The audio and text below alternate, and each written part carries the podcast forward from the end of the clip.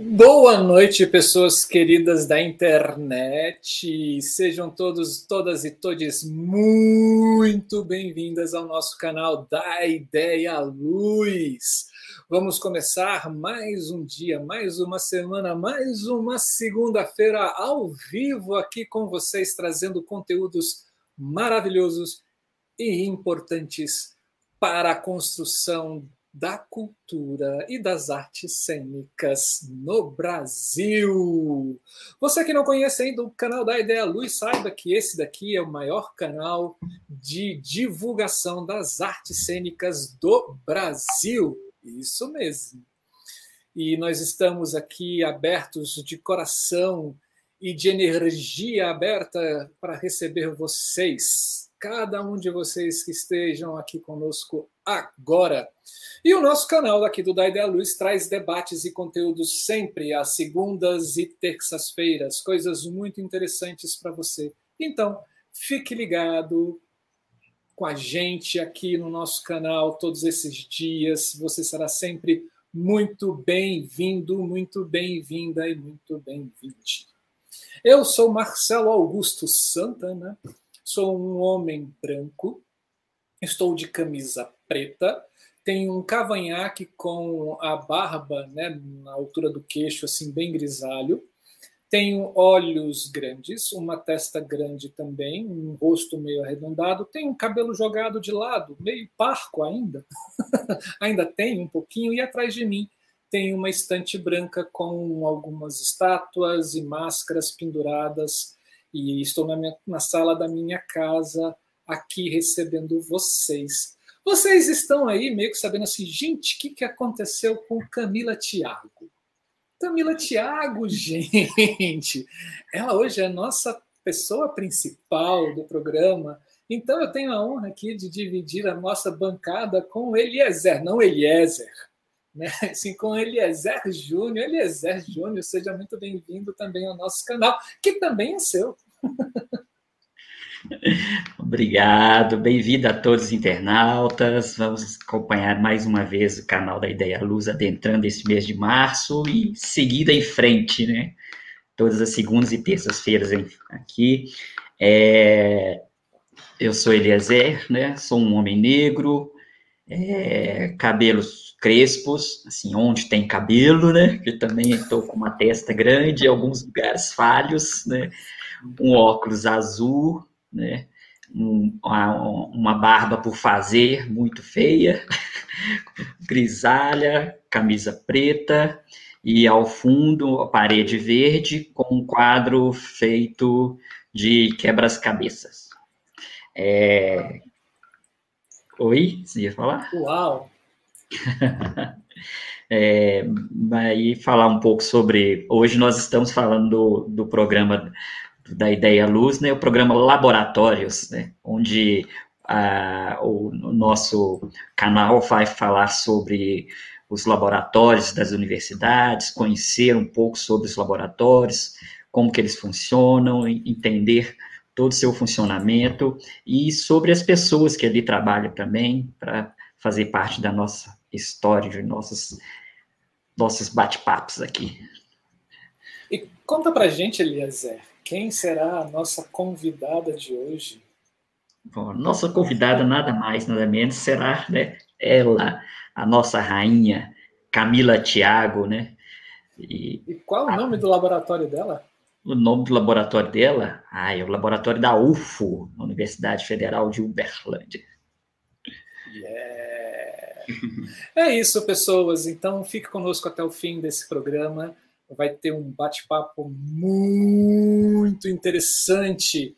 E antes da gente chamar a nossa convidada maravilhosa, dê o um joinha no vídeo, curta o canal, divulgue esse canal e esse vídeo para as pessoas que você acha que possam ter interesse sobre arte cênica, sobre arte e cultura, porque cada vez mais pessoas entendendo sobre arte e cultura menos a gente pode ter um governo desse, né? Assim que a gente tem hoje, né? Quem sabe?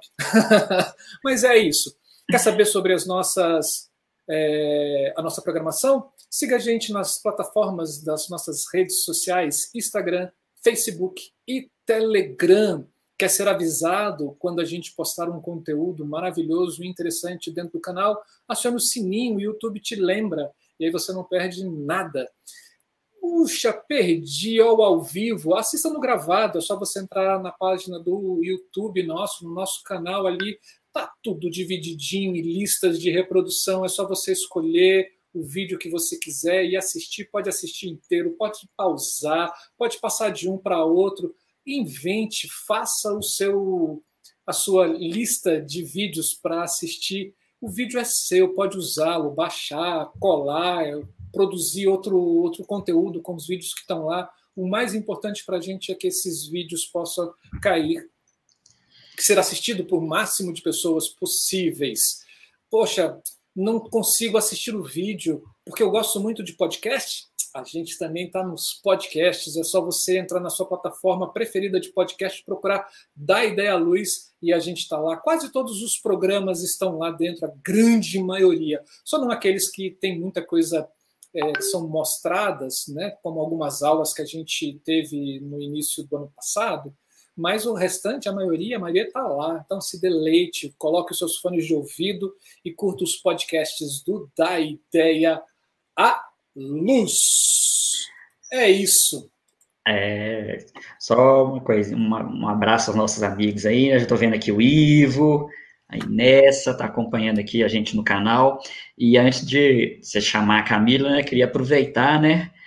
É, um abraço a todas as mulheres, né? Lógico, as, inclusive as mulheres técnicas, né? Que estão aí ocupando seu espaço cada vez mais e o espaço que é de direito delas também, né? E que não seja só este mês, né, mas todos os meses, né? Sim, sim. O futuro é feminino, cara. Com certeza. o futuro é, é. feminino. Com Tem certeza. que ser feminino porque os homens, nós homens, já mostramos que nós somos incompetentes nessa área de é. organização do mundo, né? Lua Melo Franco. Tá dando um oi para você, Lili. Ei, Lua. Beijos. Ó, gente, amanhã, ó, Lua Melo Franco. Não perca aqui no Da Ideia Luz. Vai ser ó, muito bom, muito bom. É, bom, então, vamos chamar a nossa convidada aqui, ela, a deusa desse canal, né?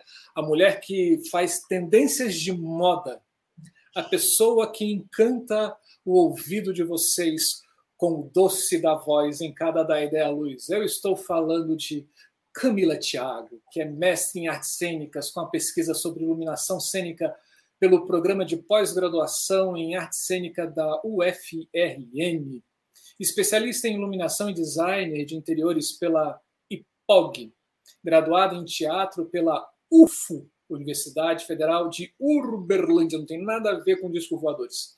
De 2010 até hoje, ocupa o cargo de diretora de iluminação do curso de teatro do IARTE da UFO. Fundadora e coordenadora do grupo de estudos em iluminação nomeado Cênica Luz desde 2011, um grupo maravilhoso, gente. Desenvolve trabalhos de concepção e operação de luz dentro e fora da UFO. Atualmente compõe a falsa CIA de teatro como atriz e iluminadora e é coordenadora do canal Da Ideia Luz no YouTube, juntamente com o maravilhoso, encantador e belo iluminador Marcelo Augusto. E isso aqui está escrito, gente, eu estou lendo o que ela escreveu. Né? E compõe o conselho e a equipe editorial da revista A Luz em Cena, que está vinculado ao Departamento de Artes Cênicas e ao programa de pós-graduação em teatro do Centro de Artes da UDESC e desenvolve trabalhos ligados ao tema de iluminação cênica, palhaçaria, atuação e improvisação teatral. Camila Thiago, que rufem os tambores porque o tapete vermelho está estendido e ela adentra ao nosso canal. Gente de Deus, eu tô rachando o bico aqui. Ai, minha gente, tá muito engraçado, tá desse outro lado aqui, engraçadíssimo. Tô adorando esse papel que eu venho desempenhar hoje aqui neste programa maravilhoso. É uma honra estar aqui com vocês.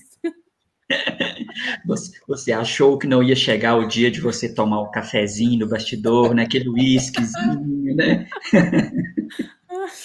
Gente, a gente está rindo desde as seis e meia da tarde aqui dentro. Tá ótimo. Bom, gente, Camila Thiago vai falar sobre o Laboratório de Interpretação e Encenação do curso de teatro do Instituto de Artes e Arte da Universidade Federal de Uberlândia.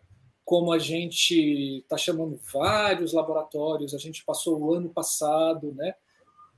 Chamando, cada uma vez por mês, toda primeira segunda-feira, chamando um laboratório para que a gente pudesse conhecer esses laboratórios. Né? Hoje chegou a vez dela, do laboratório no qual ela é a diretora. Então, Camila Thiago, você já sabe todo o roteiro, por favor, a voz é sua. Sim, gente. Então, primeiro, boa noite, né, gente? Muito bom estar aqui com vocês mais uma semana, mais um dia. É, como o Marcelo falou, a gente não poderia deixar de fora, né, gente? O laboratório da UFO. Então, cá estou eu. Eu sou uma mulher branca, é, tenho cabelos castanhos escuros. O meu cabelo, metade é rapada, outra metade é cabelo. Não a metade, né? Uma parte é rapada. É, tenho um, uns olhos redondos, uma sobrancelha rala, nariz fino, uma boca pequena. Hoje eu estou usando uma blusa que no vídeo ela está parecendo preta, mas é um azul marinho. Atrás de mim eu tenho uma estante de livros e de um lado tem a logo deste programa maravilhoso, deste canal maravilhoso, que é o da Ideia à Luz, bordado. E eu estou no escritório da minha casa aqui em Uberlândia, Minas Gerais. É isso, muito boa noite. Olha só o Ronan, o Iva, a Lua Melo, o Hélio, Sol. Muito boa noite, gente. Que bom ter vocês aqui. Eliezer, ela tirou sua fala, Eliezer. Ela esqueceu que hoje ela é convidada.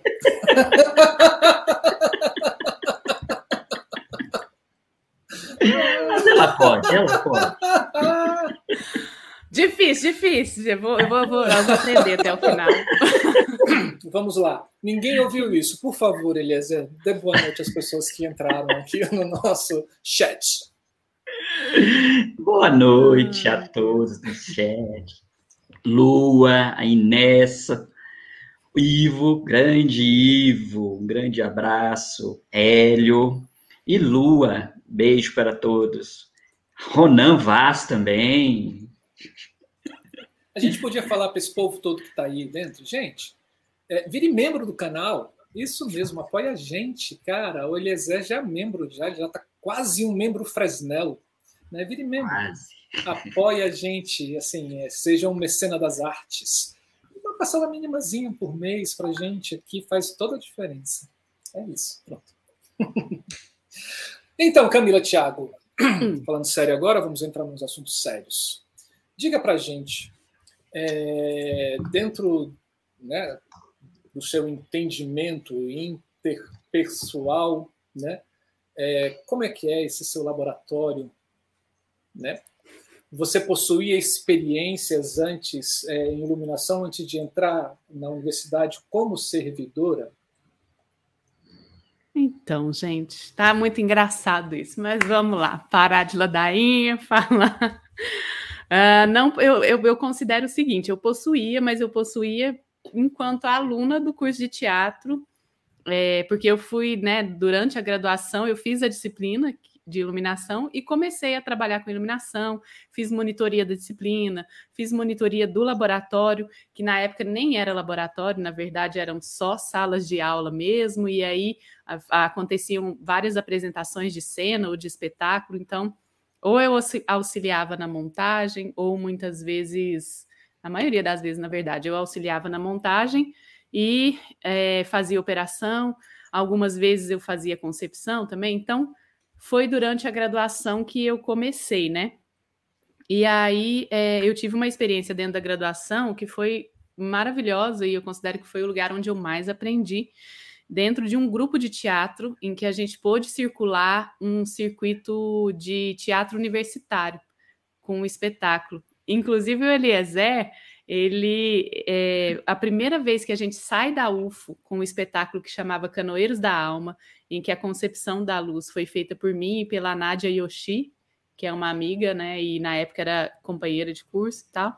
É, a gente sai da UFO, fizemos temporadas lá, nem me lembro quantas apresentações, e fomos para o FETO, que é o festival de Belo Horizonte, né? O festival universitário. E aí é a primeira vez que eu conheço Eliezer, é a primeira vez que eu vejo o Ivo também, assim, então é, é muito significativo para mim essa, essa ida lá. E é isso, né? E chego lá, não sabia, eu tinha o mapa, mas aí eu não tinha a identificação dos equipamentos, né? O que que era. Então, na hora de afinar, eu me bananei toda, eu não sabia por que que era, estava muito nervosa, é, enfim. Então, foi aí foi a minha grande escola, porque aí eu percebia, né, que quando tinha um técnico ou uma técnica que era muito generosa e que topava me ensinar, então eu colava e começava a perguntar: o que, que é isso? Por que, que você faz assim? O que, que você faz assado? Não, né? E, e durante esses festivais também eu tive a oportunidade de, de montar a luz, porque alguns festivais a gente conseguia ficar o festival todo. Então, eu sempre apresentava o nosso espetáculo, depois eu ficava livre, né? Os outros dias eu poderia fazer oficina e tal. Então, eu sempre, ao invés de fazer oficina, eu procurava o, o, o pessoal que estava responsável pela montagem e perguntava se eu podia ajudar. E aí, a maioria das vezes, todas, na verdade, disseram sim, e eu colava na montagem de outros espetáculos. E quando surge a oportunidade de eu fazer o concurso, e aí eu fui aprovada, aí eu pensei, nossa, agora, né? Ficou complicado para o seu lado, Camila. Você vai ter que começar a estudar de verdade. E, porque a iluminação nunca. Eu sempre estudei, mas na graduação não tinha, né, um, direcionamento, como porque eu formei licenciatura.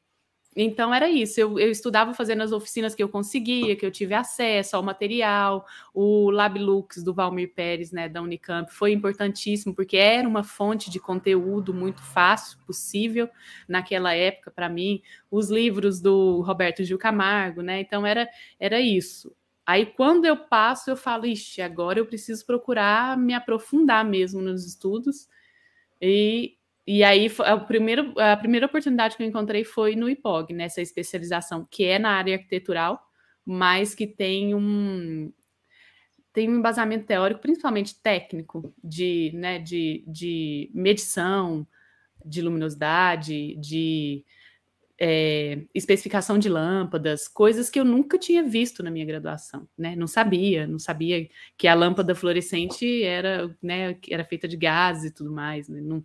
Então, assim, foi aí eu considero que eu comecei a estudar, que eu comecei a, a me formar dentro da área de iluminação quando eu ingresso no concurso e passo, né? Tive que assumir o cargo, mas tive essa experiência enquanto estudante.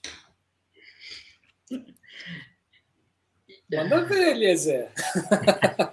o roteiro aqui é assim, a gente vai um com o outro.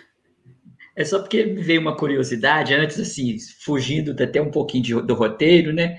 É, como que surgiu esse interesse? Você teve alguma disciplina, algum professor que te puxou para alguma coisa assim? Olha, Eliezer, essa é uma pergunta que recentemente eu tive até uma lembrança que na infância eu amava é, desmontar os carrinhos do meu irmão. As bonecas que tinham algum efeito, sabe, de pilha, essas coisas, eu amava fazer isso, assim, desmontar, ver, ver como é que era. Muitas vezes não conseguia montar de volta, né? Aí estragava o brinquedo. É, e aí eu percebo então que esse interesse pelo por, por, esse fazer, esse descobrir, né, ele sempre existiu em mim enquanto pessoa. E quando eu chego dentro do teatro e me deparo com um mundo totalmente novo, porque também eu nunca tinha feito teatro antes de ingressar na universidade, então me abriu aquele monte de possibilidades, né? Porque o teatro é isso, ele tem várias, vários fazeres dentro do fazer teatral. E foi é, eu tinha esse interesse já, principalmente por, por montagem de coisas, essa coisa de ficar montando, né, cenografia uhum. e tudo mais. É, mas acabou que a, a disciplina de iluminação foi uma das primeiras que eu fiz, porque antes de ingressar eu fazia matemática, então eu sabia que eu poderia adiantar algumas disciplinas. Eu sabia já como é que a universidade funcionava um pouquinho, né, e tal, Aí eu falei, bom, no, no primeiro período a gente não podia, porque a universidade não permite e tal. Mas no segundo período, eu me lembro que a gente tinha uma carga horária de quatro disciplinas. E como eu tive a oportunidade de fazer só universidade, não precisei trabalhar nem nada, Então eu falei, quatro disciplinas numa semana é pouco, vou puxar mais, né? Aí eu, uma delas foi essa de iluminação. E aí eu acho que por ter sido a primeira, né, eu fui. Era iluminação e sonoplastia. E eu adoro música, sou apaixonado com música também, assim. É, mas aí acaba que a sonoplastia também entra um pouco de composição, eu não tocava nenhum instrumento e tal, né? Então eu fui mais para a área da iluminação. Mas hoje eu percebo que é uma coisa que sempre esteve em mim mesmo, nunca foi distante assim. Tava na veia, no sangue, né? Tava.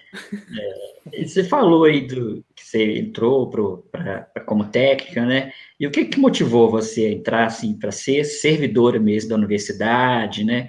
E qual cargo que você ocupa na universidade? Então, essa pergunta é ótima porque a maioria das pessoas respondem sempre as mesmas coisas, né? A primeira coisa é, eu estava me formando e eu precisava trabalhar, né? E, e aí, essa oportunidade, além, para além da estabilidade que é, um, um cargo público oferece, ou oferecia, mas para além dessa estabilidade, era uma oportunidade de trabalhar mesmo dentro da minha área, morando em Uberlândia, né? Porque é, antes de aparecer a chamada para o concurso, eu estava pensando a, aquela. É uma, uma. Acho que a maioria das pessoas que moram no interior pensa, né? Vamos para a capital. Então eu pensava, nossa, eu vou ter que procurar alguma experiência e talvez essa experiência não seja em Uberlândia, né? Então eu pensava sempre em ir ou para BH ou para São Paulo. É, e aí surge esse concurso, a minha mãe morava aqui na época, meu irmão, né? Então eu já tinha, já morava em Uberlândia há muito tempo. Eu acho que morava em Uberlândia já fazia uns 10, 12 anos. Então eu já tinha uma vida social aqui, estava bem estabelecido, não tinha um desejo de sair daqui. E quando eu vi esse concurso, eu falei: "Ah, é uma oportunidade de eu ficar e trabalhar na minha área, né?" E, e deu certo assim. E aí o cargo ele chama diretora de iluminação, é um cargo belíssimo, né? Só na direção. Mas aí, a hora que a gente toma posse e começa a trabalhar, a gente percebe que, né, mandar mesmo, né, ser diretora ali, assim, não é a realidade. É um faz tudo, porque só tem você dessa área dentro do curso, então você tem que é. fazer tudo. É, só uma curiosidade, assim, é, quando você fez o concurso, só tinha essa vaga? Era para essa vaga? Ah. Sim, era uma vaga, mas tinha outros concursos também. Tinha de coreógrafa, coreógrafo. É... universidade? Uhum, tudo para o curso de teatro. Legal. É. Tudo técnico também, não? Para professores? Tudo técnico. Uau! Uhum. Aqui no UFMG também nós temos uma, uma servidora coreógrafa também, de concurso também. Que legal. Legal. É, Aqui dentro do curso de teatro também nós somos 10 técnicos e técnicas no total. Desses 10, dois são a, administrativo, né, de secretaria da graduação, e, e os outros oito são de cargos específicos, que tem é, eu na iluminação, tem é, um cenógrafo, uma figurinista, uma costureira, um dramaturgo, um técnico em audiovisual, eu vou ter que colar que eu sempre esqueço. Uma diretora de produção, coreógrafa, uma coreógrafo, e são essas. Nossa. Tem Tudo isso entrou toda. na mesma época? Não. Não. É, acho que cenógrafo e diretora de produção foi em 2009. Em 2010 foi figurinista, é, de iluminação, coreógrafa acho que audiovisual, acho que costureira foi em 2009 também, foi entrando. Eu acho que chegou-se nessa composição né, que, que, que, tem hoje em 2012, que tinha todo, todas essas pessoas. Poxa, que bom isso, né, para o curso. Você, você juntar uma equipe técnica uhum. que possa dar o suporte para o curso. Né? Isso é muito legal. Falando em curso, uh, qual departamento uh, o seu laboratório é inserido? Sim, eu fiz uma apresentaçãozinha, eu já posso compartilhar?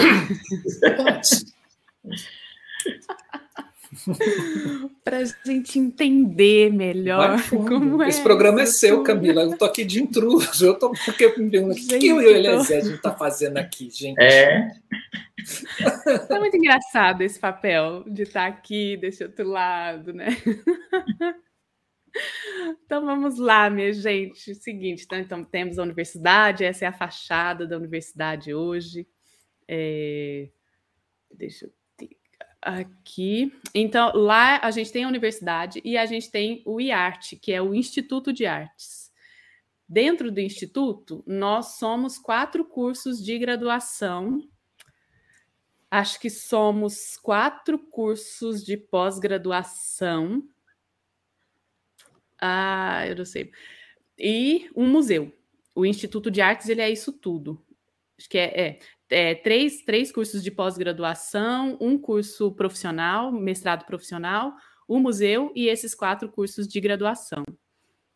O curso de teatro, ele tem hoje três cursos dentro dele, que é licenciatura integral, licenciatura noturno e bacharelado integral, e a habilitação é em interpretação teatral. É, e aí, dentro né, de, dessa, dessa organização do curso, nós temos as nossas salas de aulas, que são também laboratórios. Todas elas são salas de aula e laboratório.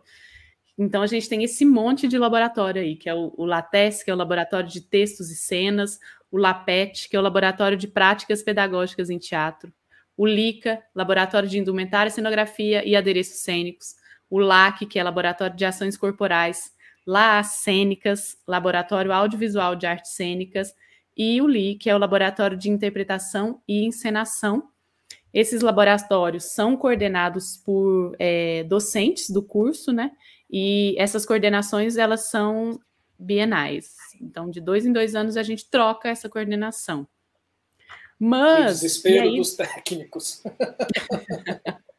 é.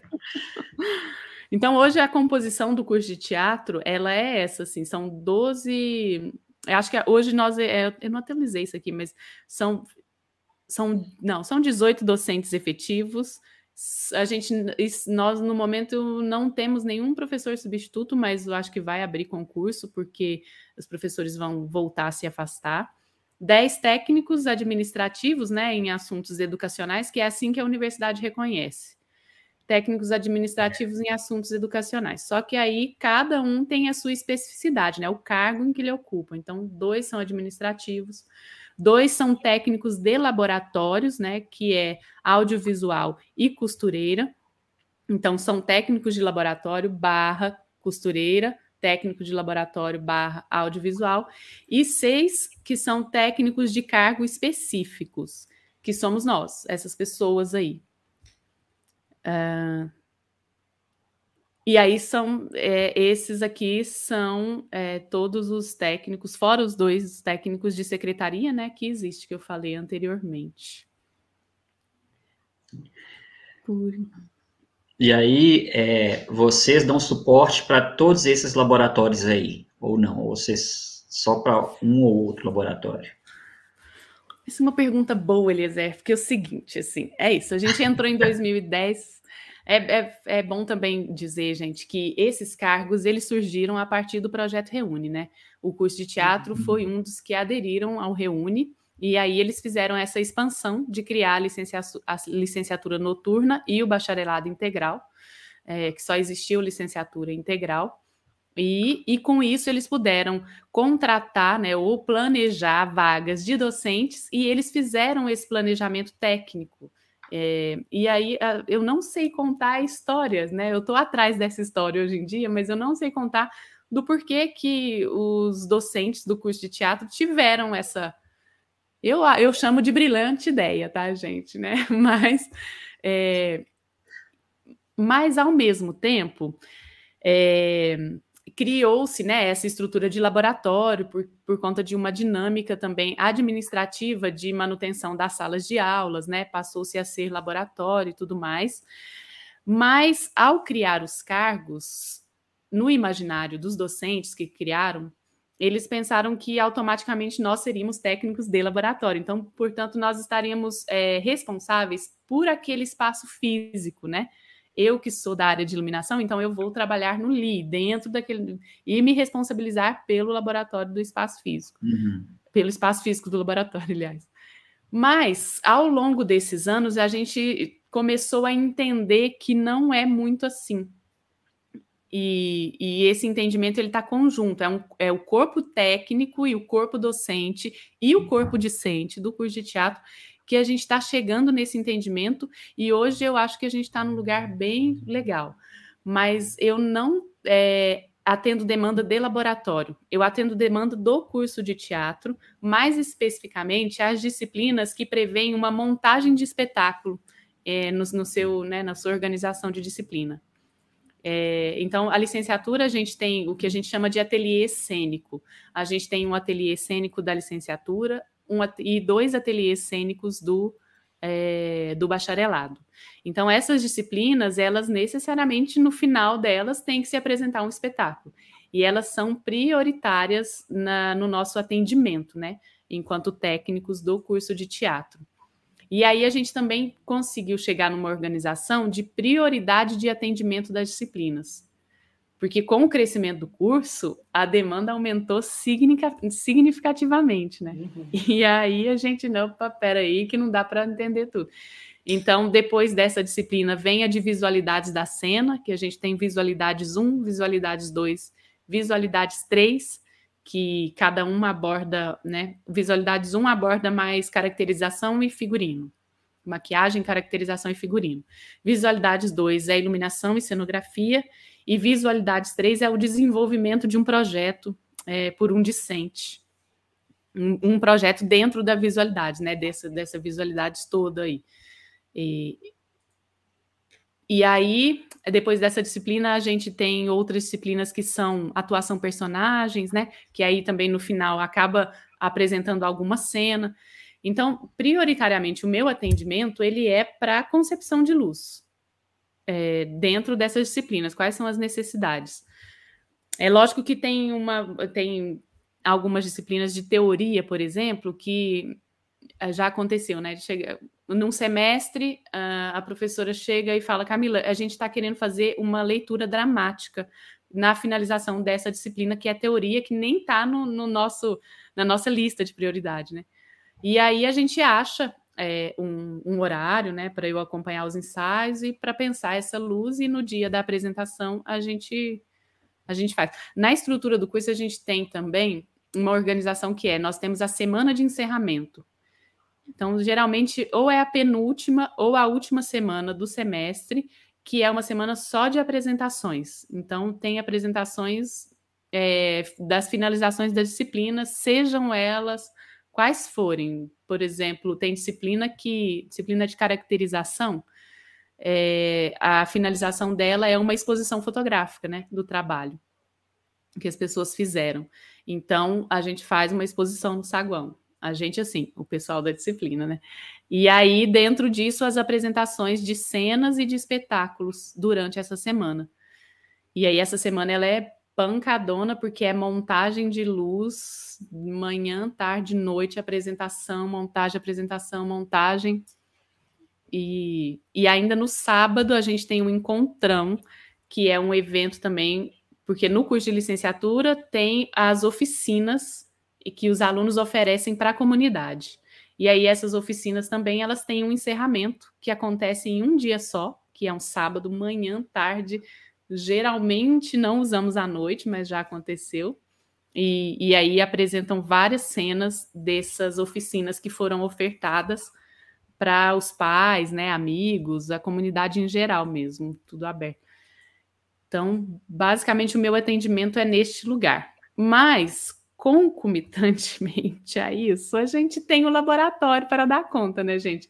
Tem a manutenção, tem é, demandas mesmo de espaço físico, é, de é, basicamente a maior, as maiores demandas, enquanto demandas de laboratório, né, de, de manutenção do espaço físico, elas vêm da manutenção de equipamentos, manutenção de porta, de, sabe, essas que aí a gente não sou eu que faço as manutenções das portas, mas os pedidos, né? Olha, essa porta aqui estragou, então quem vou pedir ao setor responsável para que conserte.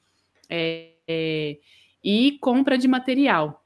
Também é responsabilidade minha fazer os três orçamentos, né? Pegar, nananã, e enviar para o setor financeiro do IART que tramita a compra, né? Faz os trâmites da compra, mas os orçamentos, essa, essa organização de documentação também sou eu. Respondi. Tem uma pergunta aqui do Hélio, que acho que você já respondeu, né? Assim, se você dá algum suporte para algum grupo da universidade. É, esse suporte ele só é ligado às disciplinas ou de repente, ah, um professor montou um grupo de pesquisa de interpretação tailandesa em cima de giz, né? E quer apresentar, faz pesquisas e quer apresentar os espetáculos ou o resultado dessas pesquisas. Você também dá esse suporte? Sim. É, assim, a gente trabalha também com uma solicitação de serviço dos técnicos lá. Essa solicitação é uma ficha, né, que tem perguntas para serem preenchidas, que é para a gente saber qual é a natureza da demanda, de onde vem, o que, que, que se quer, né? E, e, essas solicitações a gente tem precisa recebê-las com pelo menos 15 dias de antecedência, se já tiver alguma data, né? O pessoal do curso de teatro já aprendeu. Então, todo, todo início de semestre, quando a gente tem o primeiro mês do semestre, a gente já está recebendo várias solicitações de disciplinas e tudo mais. Essas solicitações são justamente para a gente organizar, ver, ver qual é o tamanho da demanda daquele semestre, para a gente poder se organizar e falar: bom, isso aqui a gente atende, isso aqui não vai dar porque não bateu o horário, sabe? É essa organização mesmo de atendimento. Então, dentro disso, já chegaram vários pedidos, pedidos um, Pedidos, por exemplo, uma consultoria sobre a iluminação do Museu Universitário. Então, a, a, diretora do museu uma vez me ligou e perguntou se eu poderia ir lá e, e falar para ela o que, que ela deveria fazer para melhorar a iluminação lá. É, já também o curso de design, a gente tem um curso de design aqui na UFO, um, um, um professor de uma das disciplinas, que eu, eu acho que chama cenografia, cenografia e. Ih, gente, eu sou péssima para nome. Mais uma disciplina lá é, me convidou para eu fazer uma fala sobre iluminação cênica dentro dessa disciplina. Então é isso, dentro, né, se eu tenho disponibilidade, eu vou. Mas não havendo disponibilidade, ou principalmente choque de horários com demandas prioritárias, né, que são as do curso de teatro, aí eu não atendo. Então, é, alguns grupos já me chamaram para fazer a concepção de luz. Aí concepção é um pouco mais complicado porque ela demanda um acompanhamento maior, né, e tudo mais. Mas consultoria, sabe, essas eu, a gente tem uma dinâmica. A gente, quando eu digo somos nós técnicos do curso de teatro e técnicas, a gente tem uma dinâmica de tentar atender ao máximo possível as solicitações que chegam, né? mas uhum. algumas vezes não dá para atender mesmo. Agora tem uma questão que é assim, é muito complicada, que é a universidade hoje ela não tem é, um teatro.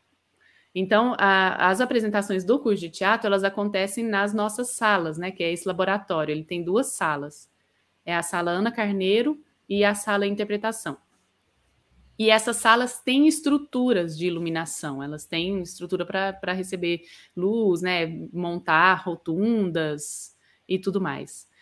E não existem outras salas, ou pelo menos eu desconheço a existência de outras salas na universidade que tenham essa estrutura.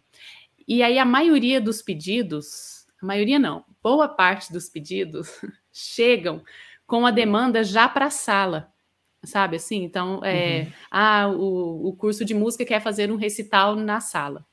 Só que essas salas, elas são salas de aulas, então não existe horário vago para poder ensaiar e muito menos para poder montar a luz para que a apresentação seja, né? Então tem muito, a gente tem muito problemas de pedido em que a pessoa vai lá, consegue, ah, eu vou apresentar sexta-feira à noite.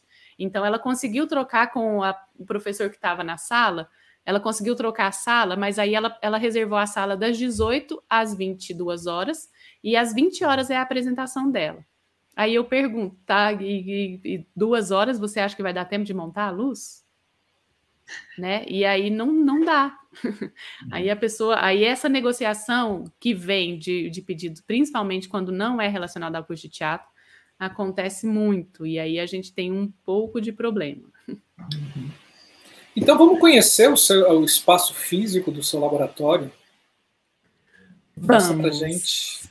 Ah, eu vou, pode, vou botar um videozinho, Marcelo, pode.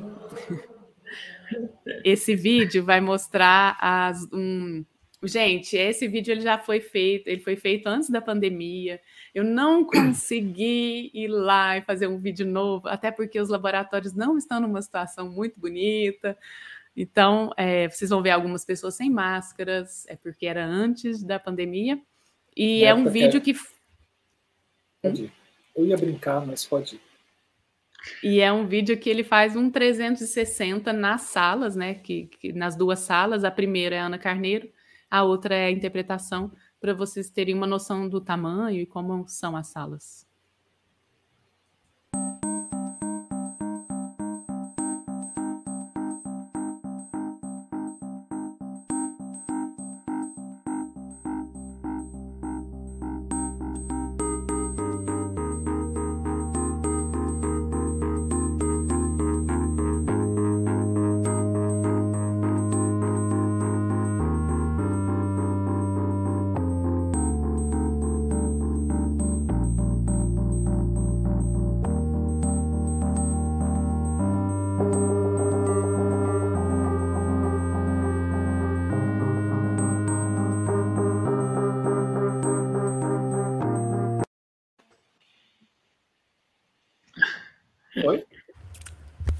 Cortado assim mesmo, interrompido. acho que a, a, a, gente teve uma, uma coincidência esse ano, né? Que acho que no esse período que eu estava fazendo manutenção aqui nos equipamentos, parece que vocês também estavam fazendo aí, né? E aí, como que é, funciona essas manutenções? Quais equipamentos que você tem aí, que são, são mesmo da universidade? Como é que funciona?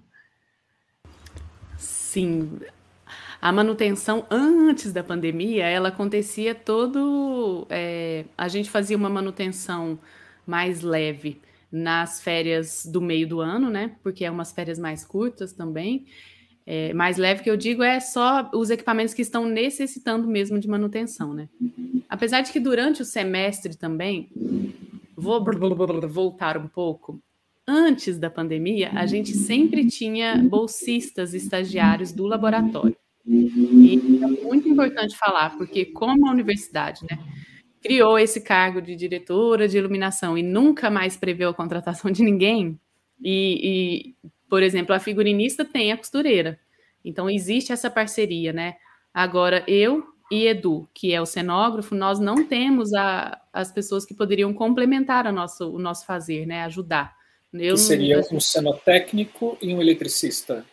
Ou um técnico de luz. Isso, um montador de luz. Montador. É, então, acaba que é, hoje em dia eu já consigo coordenar mais montagens do que de fato estar ali montando, né? Mas antigamente eu fazia tudo mesmo. Essa percepção ela veio de que existia essa diferença e de que e, e, de, e sobrecarga mesmo, né, de trabalho, ela veio depois que eu me afastei para o mestrado.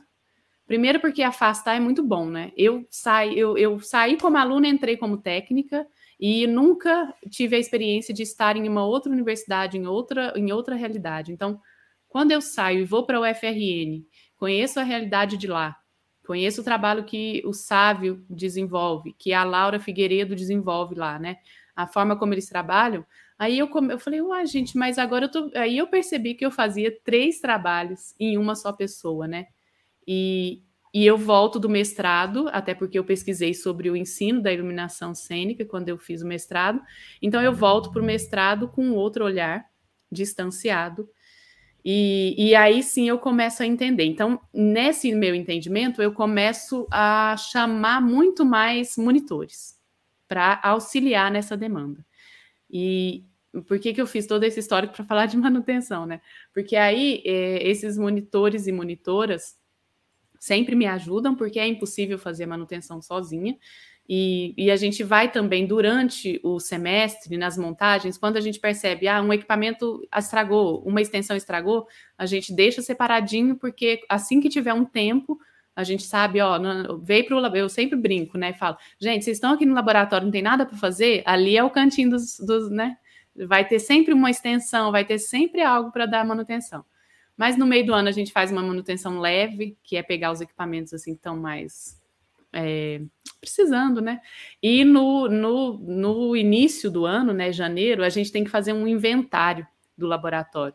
Então eu aproveito esse inventário também para fazer aquela manutenção de desce tudo, limpa tudo, né, aperta todos os parafusos, bota grafite, faz. E a, hoje a gente tem bastante equipamentos. Outra historinha que eu preciso contar para vocês é que o curso de dança, ele é um curso que foi criado pelo Reúne, também pelo curso de, de, de teatro. E ele é um curso, então, que teve uma verba para compra de materiais. Mas o espaço físico do curso de dança tem um pequeno problema, que é uma sala, acho que ela tem 12 por 8, alguma coisa assim, com um pé direito de 11 metros e varas fixas a 75, 70 centímetros do teto. E não existe andaime, não existe escada, não existe plataforma elevatória. Não existiu nem arquiteto, né? Para a sala. Não. É uma bizarrice, assim, que a gente não conseguiu. Eu já, já, já tentei fazer o histórico, né, de falar quem aprovou esse projeto e você não chega a essa pessoa, infelizmente. Você não sabe falar quem é que disse que uma é. vara a 11 Vai metros. do documento, alguém assinou. Alguém, é. Você fala, falou aí, desculpe se eu, se eu tiver errado, me corrija. Acho que são três salas que têm apresentações, né? Parece. É, é, os equipamentos, eles são móveis entre essas salas ou cada sala tem seu sua quantidade de equipamentos? Sim, eu vou até mostrar uma planta baixa aqui da sala. Eles são móveis, porque a gente essas salas elas ficam lado a lado e aí ela, então eu vou aqui, já vou compartilhar. Um minutinho. Aqui. Vocês conseguem ver o mal? Consegue. Olha Sim. só. Aqui, então, ó, a gente tem. E essa planta ela é antiga, gente, é porque a sala mudou de nome. Essa é a sala na Carneiro, que é uma sala que é 15 por 15, praticamente, né? 14,70 por 14. A gente tem um pé direito de 7,60. E aí a gente tem a sala técnica aqui. Essa sala técnica 1, ela é voltada para. Ela tem né, uma abertura na parede voltada para a sala na Carneiro. A sala técnica 2, ela tem uma abertura voltada para a sala de interpretação. E o depósito 2, né, e esse depósito 3, que é um mezanino um pouco acima, eles são então no meio dessas duas salas. E aí esses equipamentos ficam aqui no depósito 3, quando eles não estão pendurados nas varas aqui. Um outro detalhe que a gente está corrigindo agora é que hoje as nossas salas só têm vara, essa, essa esse risquinho vermelho aqui. Só tem vara no contorno, porque a gente tem um mezanino que dá para andar, sabe? E esse mezanino é onde a gente pendura os equipamentos, nas duas salas. Então a gente não tem vara de luz que corta o espaço, né, das salas. E é muito difícil porque eu não consigo trabalhar angulação.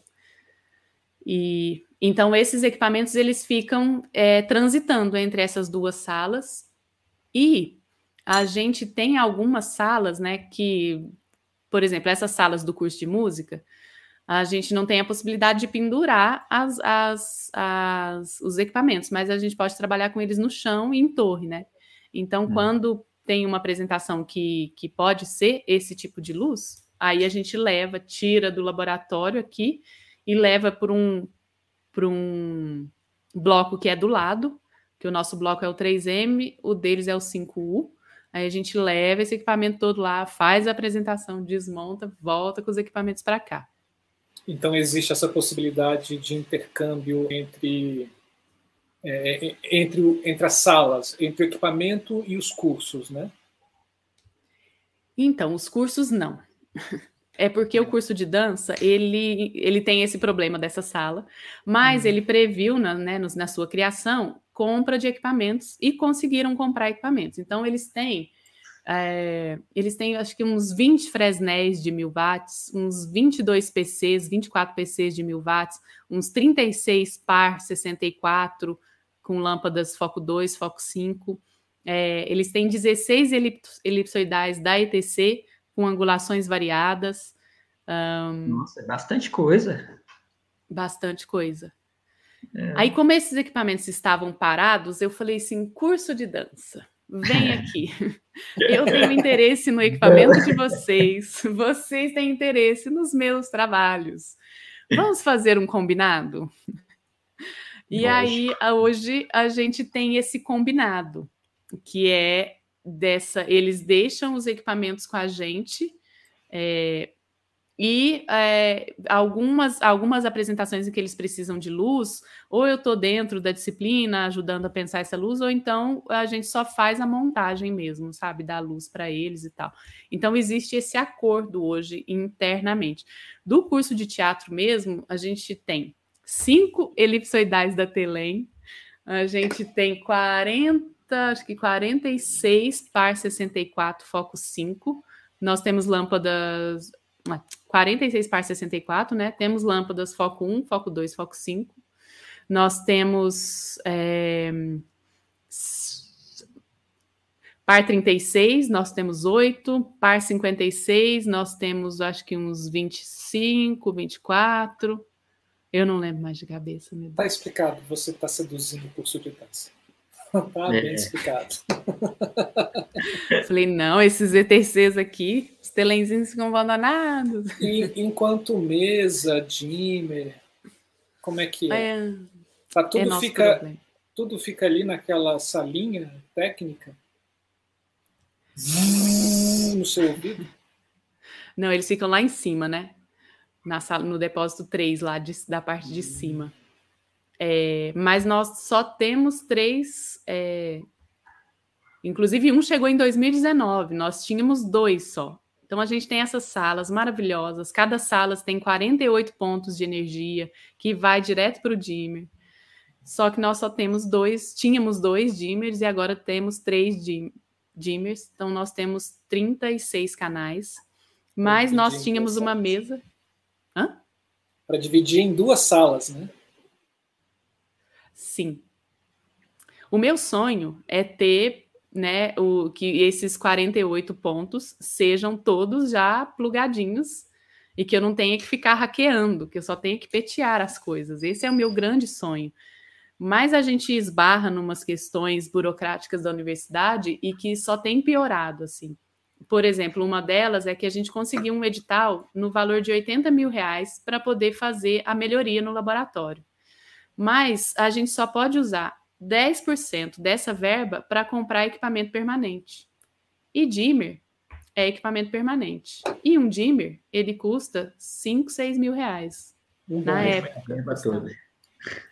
Então a gente conseguiu neste o que, eu, o, que eu, o que eu queria, né, com essa, com essa verba. Eu queria, falei, não, vamos priorizar mesa e dimmer. Eu não vou uhum. querer comprar mas aí, a hora que você, hora que você vai ler o edital, você se vê, né? E você fala, não, então vamos colocar a vara de luz, e porque todo o, o processo que a gente, os, os, o que a gente precisa para botar a vara de luz, né? Que é a própria vara, que é, são os, os cabo de aço, isso tudo é material de consumo. Então dá para realizar no projeto. Aí a gente comprou um dimmer só e não conseguimos mais é, ser contemplados nesse edital, né? Então, e aí se a gente pega a verba do curso de teatro também, a gente tem uma verba para material permanente que não chega a dois mil reais. E ela tem que ser gasta naquele ano. Então eu não posso também deixar acumular, falar, não, não vou gastar esse ano nem o ano que vem para comprar um dimmer.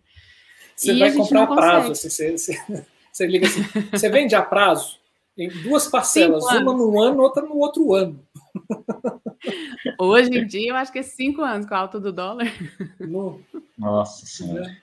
É. Gente, mas é, é, esses equipamentos é, são, as, são do curso, vocês acabam mesclando, você acaba sendo responsável pela, pela utilização deles ali. É, os alunos, eles é muito alto, né, pelo que você mostrou. É, os alunos eles têm essa oportunidade de montar a luz, subir em escada, né? Assim, vocês têm uma Geni, como tem lá o Ivo Godóis no laboratório hum. dele, né? as varas descem. Oh, sonho.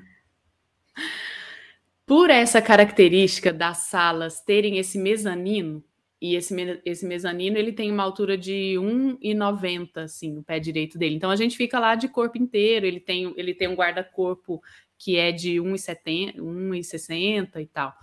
E esse mezanino ele tem uma segurança, uma estabilidade, né? Muito diferente de uma escada, por exemplo, de um andaime. Não essa plataforma maravilhosa que o Ivo tem.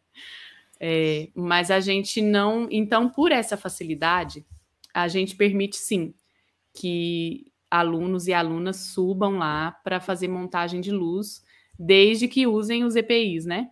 É, Capacete. ali tá na, ele, no mezanino está na mão para montar, né? Isso, está na mão para montar. Ah, okay. Não, não precisa. Nem para montar, nem para afinar. Uhum. Que bom. É. E aí a gente. Mas é isso, não jamais sobem sem ter a presença né, de um técnico, técnica, docente do curso. Não pode, ah, eu vou montar essa luz aqui sozinho. Não, não pode. E é, jamais sem os EPIs também. Porque é, é, você falou do curso de dança, né? Que eles têm houve esse escambo aí, né? Assim, sua mão de obra barata e gratuita em troca dos equipamentos que eles compraram de forma inteligente, né? É, mas outros cursos, chegar lá, sei lá, curso de arquitetura, assim, ah, eu queria utilizar uns refletores, eles conseguem ter essa ou algum professor pegar o, o, o equipamento e levar para fora do departamento? É possível isso? É possível, já aconteceu. É, por exemplo, extensão é, é, algo que, que o pessoal da, do curso de música, né? Eles vão fazer uma apresentação fora do bloco e aí geralmente o ponto está lá longe e os professores sabem que tem umas extensões de 30 metros, 25 metros, né? Eu tenho coleção de, de extensões de variados metros. E, e aí eles me pedem. O professor, e, é isso, quando tem um vínculo institucional, é bem mais fácil de pegar o equipamento.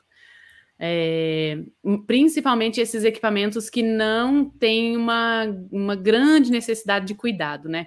Então, por exemplo, PAR 56 é um refletor relativamente é, maneiro.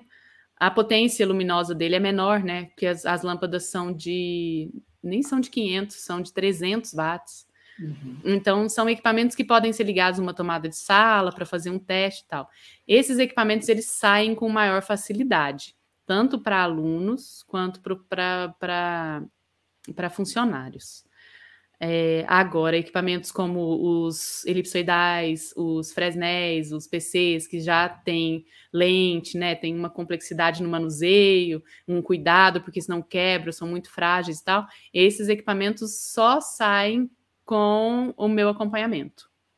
Uhum. E assim mesmo, a única prioridade de atendimento da saída desses equipamentos é para a graduação do curso de teatro e do curso de dança, quando há necessidade, né? É, a pós-graduação a gente atende também, mas eu sempre eu, eu, bato, eu sou bem chata, eu sou defensora da graduação, porque eu falo assim, gente, quem sustenta esse laboratório? Quem sustenta é o curso de teatro, não é a pós-graduação, sabe? Não é o curso de música. Então, quem sustenta é quem vai usufruir. Porque a gente pensa que não, eu estava fazendo orçamento para comprar a lâmpada. Gente, uma lâmpada par 64 foco 5, ela tá saindo 176 reais, sem frete. 176 reais.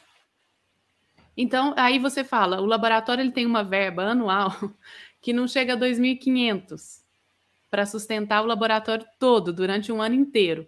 Então, como que eu vou ficar emprestando e ligando luz e desligando e fazendo evento de um curso de música, do curso de artes visuais? Ah, aí tem, não, tem um festival da universidade, é o festival do, sei lá o quê, do encanto, do não sei o quê. A gente queria fazer uma apresentação aí na sala.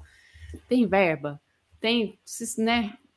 E a gente esbarra num outro problema também, que é a gente não pode cobrar, não tem como a gente cobrar aluguel.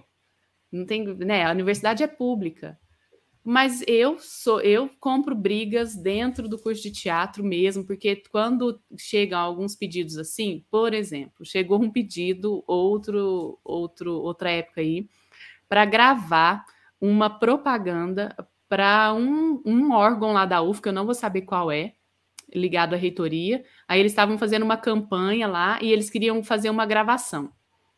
Eu fui uma das que gritei, falei, ah, é o curso de teatro que vai pagar, aí, sabe, assim, não tem verba. Como que a, a, a reitoria prevê fazer um, um, um, comercial sem verba de locação de local, locação de local, né, de locação para poder gravar isso, e os equipamentos que vão ser utilizados, sabe? Então, é, eu, eu sempre compro essas brigas, mas a gente está dentro de uma instituição democrática, né, é um corpo que decide, não sou só eu, e muitas vezes eu sou vencida. O meu voto ele é vencido.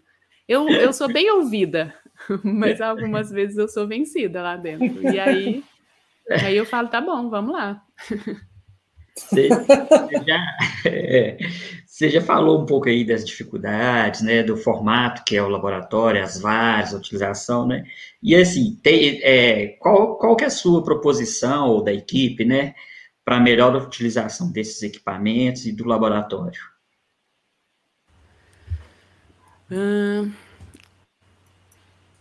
hoje a minha maior dificuldade mesmo, mesmo é o horário da sala, porque eu não consigo ter horário para montagem das coisas.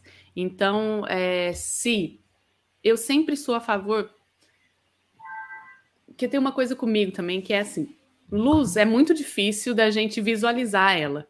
Principalmente as pessoas que estão atuando em cena, né? Essas, essas pessoas que não têm uma é, não estão habituadas a trabalhar com luz. Então, é, eu sempre quero que as pessoas ensaiem, experimentem, né, tenham luz durante os seus processos e tal.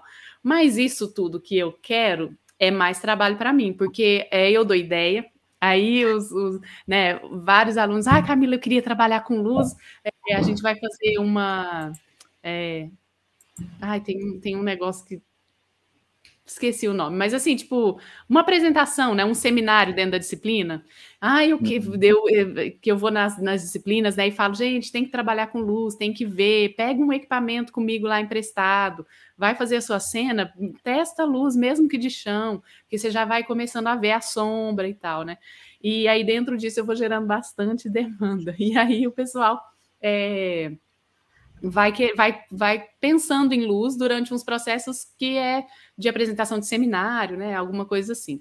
Mas aí é isso, a aula começa às duas horas, às duas horas a luz tem que estar pronta. Mas a sala estava até o meio-dia é, ocupada com outra aula, com outra atividade. Então eu tenho que abrir mão do meu horário de almoço. Porque eu estava lá na, de manhã, eu estava ou numa reunião ou numa sala acompanhando um processo para poder conceber. Aí eu tenho que abrir mão do meu almoço para poder montar essa luz, para que duas horas a pessoa né, esteja lá Aí, muitas vezes, eu, eu desço com a mesa lá para a sala e falo, gente, ó, eu vou almoçar, fica aí operando, né? É sempre esse, esse jogo de cintura que a gente tem. É, isso é uma coisa que, que precisa ser. Eu, eu, eu a gente está conquistando assim, espaços, por exemplo, de que antes as pessoas poderiam é, reservar esse horário de intervalo, né, que é do meio-dia às duas, ou das 5h40 às 7 elas reservavam esses horários para ensaiar. Muitos, muitos alunos e alunas. Aí eu já falei que não. Eu pego pelo menos três vezes, ou dependendo do semestre, né? Vejo é, X dias é para montagem. Esse horário, saibam que vai estar tá acontecendo uma montagem aqui. Não vou, né?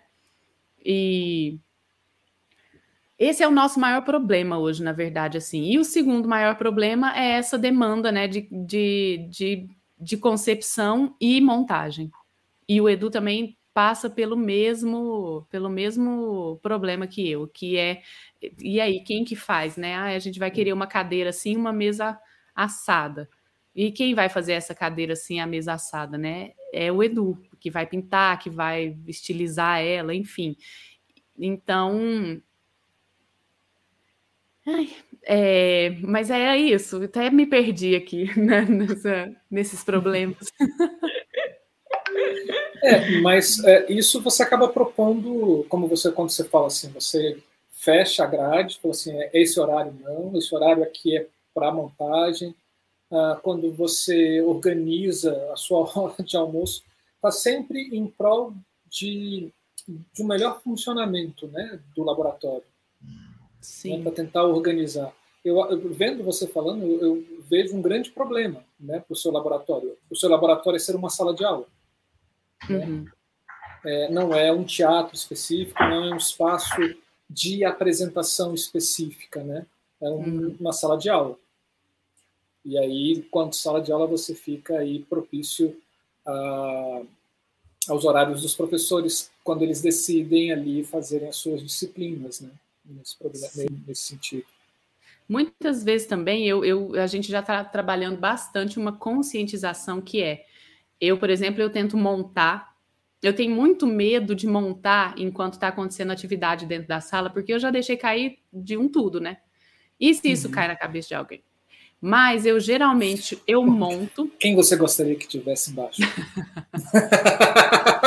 Piada interna. Vocês vão ver amanhã na Lua. Com o vídeo da Lua. Ai, ai. É, mas afinação de luz, eu já conscientizei, converso muito com professores e professoras e falo: olha, eu consigo montar, mas afinar você vai ter que me dar meia hora da sua aula para eu afinar essa luz. E aí a gente vai nessas negociações mesmo, sabe? Uhum. E, por exemplo, é, quando é a disciplina que tem o ateliê, por exemplo, ah, tem o ateliê de montagem. Aí eu falo, ó, ateliê, se você não me der um, seis horas de montagem, não vai ter luz. Então, ah, a disciplina de ateliê, ela tem aula terça, quarta, quinta e sexta, das sete às dez. Um dia é só de montagem. Então, nem, nem precisa vir aqui. Ah, mas eu não posso, enquanto vocês montam, usar a sala. Antigamente, antes de ter a consciência de ter feito NR10, eu falei, pode, pode sim. Hoje em dia eu falo, não, não pode. Aí eu falo, por quê? Né? Uma coisa importante que eu gostaria de falar aqui é que eu me acidentei em 2018 no laboratório. Como assim? A gente tem uma escada. Vou contar essa história para vocês. A gente tem uma escada lá, que ela é uma escada retrátil, assim, que ela, ela é, tem 3 metros e meio e ela vai até quase 7 metros de altura, né? E a gente estava utilizando essa escada, porque é, a nossa sala, como vocês viram, ela é uma sala é, 15 por 15 multiuso, né? Não tem uma separação de palco, plateia, não, ela vai se configurando a partir da demanda do espetáculo. E a gente tinha um espetáculo que era um ateliê, e, e que ele foi um que exigiu para a gente uma caixa cênica mesmo. A gente fazia chover em cena, então tinha um espelho d'água, tinha uma ponte, então a gente precisava criar toda uma estrutura de caixa cênica, assim, de rotunda, de pernas, de. de é, esqueci o nome daquele? Bambolina. Bambolina. É, para poder camuflar as coisas que estavam ali. Então a gente utilizou essa escada, né? O Edu utilizou para poder fazer isso. E um dia lá a gente foi uh, recolher essa escada às pressas, porque a gente achou que a sala estava reservada até um horário para nós, aí de repente chega as pessoas dizendo que não, que a sala não estava reservada, que estava reservada. Então vamos desmontar a escada para desocupar a sala. Eu estava com a minha mochilinha indo para minha casa, indo embora. Aí chama o Edu e fala: Edu, vamos desmontar essa escada rapidão para liberar a sala. E aí nessa, a escada recolhe, ela ela ela estava armada, né? Aí na hora de, de recolhê-la, ela veio com tudo. E ela se debruçou sobre mim e eu quebrei meu braço direito. Eu sou canhota, ainda bem. Nossa. E mas foi o primeiro e único, eu espero, acidente que a gente teve dentro do laboratório, dentro da universidade. E, e foi bem. É, e a partir disso a gente está com uma rigorosidade maior, assim, nessas questões de montagem, tudo, né? Porque eu não quero que aconteça mais. E eu também entendi que é isso. Chegou, ah, é, não tem tempo, não tem pressa, larga aí, sabe? Eu não faço mais nada correndo, é, mais nada às pressas, né? Essas coisas. A gente tem que tomar muito cuidado com isso. E a universidade é um lugar de ensino, as pessoas têm que saber a especificidade de cada área e respeitar. Então, uhum. agora também a gente tem essa, essa consciência pedagógica mesmo do nosso cargo, e a gente vem trabalhando e batalhando muito para que todo o corpo docente, técnico, discente da universidade, ou pelo menos que procura a gente, né, principalmente do curso de teatro e dança, tenham essa consciência. Saibam que para pendurar uma rotunda não é cinco minutos. Para montar uma luz, né? Não, me dá uma. Eu só preciso de uma geral. A sua geral vai demorar duas horas até eu conseguir ligá-la de um jeito adequado, sabe? É, isso é uma, é uma batalha, assim. E é, uma então... outra batalha também, não calo mais a boca, né? Pode falar. Não, pode, pode ir. A gente está na época das batalhas. Vamos embora. Uma outra que a gente tem lutado, eu estou bem cansada, na verdade, verdadeiro, que agora eu já posso falar, né, gente? Estou há 12 anos na universidade, e até hoje a gente tem uma falta de entendimento por alguns dos nossos colegas, porque somos todos servidores públicos federais, né, docentes e técnicos, todos servidores públicos. E vários dos nossos colegas é, acham que nós somos técnicos de laboratório. Sendo técnico de laboratório, eu sou obrigada a estar dentro do laboratório quando há atividade dentro dele mas eu não sou técnica de laboratório, eu sou diretora de iluminação.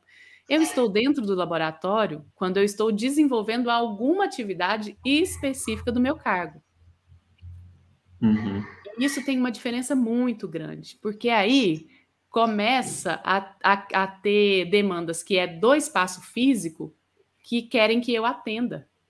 Mas eu não tenho responsabilidade sobre o espaço físico somente é o único espaço físico em que eu consigo desenvolver o meu trabalho. Né? Para eu desenvolver o meu trabalho, eu preciso usar aquele espaço físico especificamente. É, mas e aí esse entendimento tem gerado muito atrito, muito ruído, é, porque primeiro eu nem vou entrar nessa questão que para mim quando se fala, né, diretora de iluminação, iluminadora, vai estar tá muito mais ligado à área de concepção, pensando em trabalho, tá, gente? Vai estar tá muito mais ligado à área de concepção e operação e organização, né? Na montagem, é. E isso requer uma demanda de pesquisa, acompanhamentos de ensaio, né, é, testagens e tudo mais, que somada a um processo de montagem e manutenção de um espaço físico, num, em três cursos, como é o de teatro, é impossível. Então é. a gente. E aí a gente recebe demandas cabulosas, assim, de. De, ah, você tem que montar a luz para essa apresentação aqui. Eu não tenho que montar a luz, eu não sou técnica de laboratório, sabe? Assim, é, eu já recebi, né, gente que falou assim para mim: ah, a maçaneta da porta quebrou, manda consertar eu dou uma respirada, porque a minha vontade é de, né, nem vou falar para vocês o quê. É uhum. lógico que quando nas férias, né, eu consigo fazer a manutenção e a demanda é, ela baixa significativamente, aí eu vou olhar, nossa, aquela tomada quebrou, vou pedir para trocar. Mas num fluxo de semestre eu não tenho condições, gente. Eu não, e eu estou falando de 40 horas semanais de trabalho, viu? E olha que tem semanas, eu já cheguei a trabalhar 60 horas semanais em final de semestre. Até mais. Então, assim, é, é para mim, essa hoje, na universidade, né, na UFO, para mim o que falta é essa consciência. Se as pessoas soubessem que eu sou diretora de iluminação e me deixassem trabalhar como diretora de iluminação, que eu não fosse mais responsável por montagem de luz, sabe? É, eu estaria no paraíso. Eu não estou por conta disso. Então vem uma questão aqui, né? Então o laboratório que você tem, é, ele está muito mais voltado para uma prática, né? É, do que para um formato de pesquisa, né, de desenvolvimento de saberes, né, de aprendizado dos alunos, etc.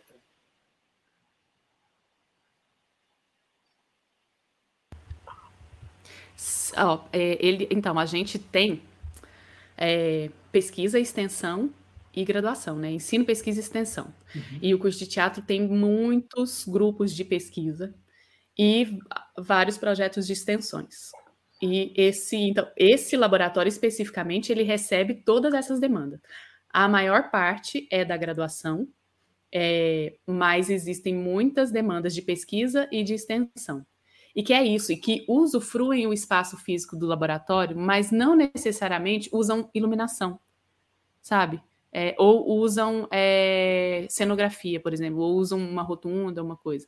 Precisam do espaço físico mesmo para acontecer. Pode ser que uhum. alguma hora é, surja a necessidade de, ah, eu, a gente vai precisar de luz. Aí é onde eu entro, né? É, mas existe. Eu, por exemplo, mesmo coordeno um grupo que é um grupo de estudo em iluminação cênica, chamada Cênica Luz. A gente existe desde 2011 e é um grupo que ele é sempre aberto tudo isso que eu estou falando é antes da pandemia, né, minha gente? Essa configuração. Então, era um grupo em que a gente, todo início de semestre, abria chamada para participação do grupo. A gente tinha um horário fixo, que era às quintas-feiras de manhã. Então, as pessoas conseguiam se organizar para pegar uma disciplina optativa ou abrir mão daquela disciplina optativa para estar no grupo, né, e tal. É, e aí a gente já chegou, teve semestres que a gente teve pessoas do curso de arquitetura, teve pessoas do curso de cinema, de quando tinha uma faculdade de cinema é, numa outra universidade particular. É, e aí a gente era um, um, um, grupo de pessoas interessadas em falar sobre iluminação cênica. E, e, a gente, eu sempre perguntava, gente, essa hora da manhã, por que, que vocês estão aqui? Aí, a partir desses desejos e vontades de cada pessoa, a gente montava o nosso cronograma do semestre e começava. E era uma coisa linda, assim, de testes mesmo, né? A gente chegou a fazer várias coisas de testes, vários. É... E assim como esse grupo Cênica Luz, existem outros grupos. Por exemplo, teve um grupo do professor Narciso Teles, que a pesquisa de uma, de uma discente foi na área de iluminação. Então, ela tinha ensaio semanalmente, e em quase todos os ensaios ela usava luz. Aí eu tinha que é, separar aqueles equipamentos para ela, deixar num lugar para ela utilizar, depois ela guardava, no outro dia eu recolhia. Algumas vezes eu acompanhei o ensaio, auxiliava na montagem, porque aí foi chegando uma estrutura que já precisava de equipamentos pendurados lá em cima, né? Então, auxiliava na montagem, deixava a mesa. Eu tenho essa mobilidade. A gente tem uma mesinha de 24 canais lá, que ela é pequenininha, né? E ela então essa mesinha ela sobe, desce, né? A gente tem um fio grande, então geralmente quando eu faço montagem e não acompanho o ensaio, não estou operando, eu deixo a mesa lá embaixo e as pessoas fazem a operação. Sempre pessoas também que ou estão no Cênica Luz ou de uhum. alguma forma estão fazendo um treinamento, é, né? Elas sabem, sabem mexer né, nessa, nessa mesa. E para falasse de, de melhorias, quais que são as ações já realizadas para melhoria do laboratório? Ou já foram realizadas? A gente está tentando, gente, está tentando. Mais várias, assim. Desde que eu cheguei lá, acho que a primeira melhoria é de organização, né? Essa organização uhum. toda, assim, de, de, de entendimento, né? De ah, como, que disciplina que vai atender, como que o laboratório vai funcionar, vamos fazer então uma solicitação, tá? essa organização mesmo da casa e tal. É, a gente conseguiu fazer uma reforma elétrica lá, então nós reformamos todo o quadro de energia, então agora ele está subdimensionado para receber oito dimmers cada sala. A gente já está com toda a fiação passada, é só falta os dimmers, só. É, a gente fez a, trocou o teto do laboratório. Agora a gente aprovou esse projeto. Finalmente, depois de anos, a gente conseguiu um andaime que tem seis metros de altura. A gente queria a plataforma, mas a gente não conseguiu plataforma elevatória. Mas conseguimos o andaime, então a gente vai conseguir botar varas que cruzam a sala é, nesse ano agora de 2022. A gente conseguiu adquirir cadeiras para o público sentar, que a gente não tinha cadeiras, o público ficava sentado em colchonetes. É... enfim, são várias melhoras assim que a gente sempre vai pensando, né? Tanto é, de organização administrativa do laboratório, quanto de equipamentos, equipamentos e reforma. Hoje também a gente precisa muito lidar com a situação que é falta de circulação de ar na sala, sabe? São uhum. salas super quentes que não tem ar condicionado. Aqui faz muito calor, em Uberlândia. E então a gente está correndo atrás dessa reforma, de um projeto, né, para ver qual é o valor dessa reforma e tal. E a gente vai, a gente sempre eu antes, antes eu estava até mais disciplinada, eu tinha metas, sabe, assim, a curto prazo, a médio prazo, a longo prazo.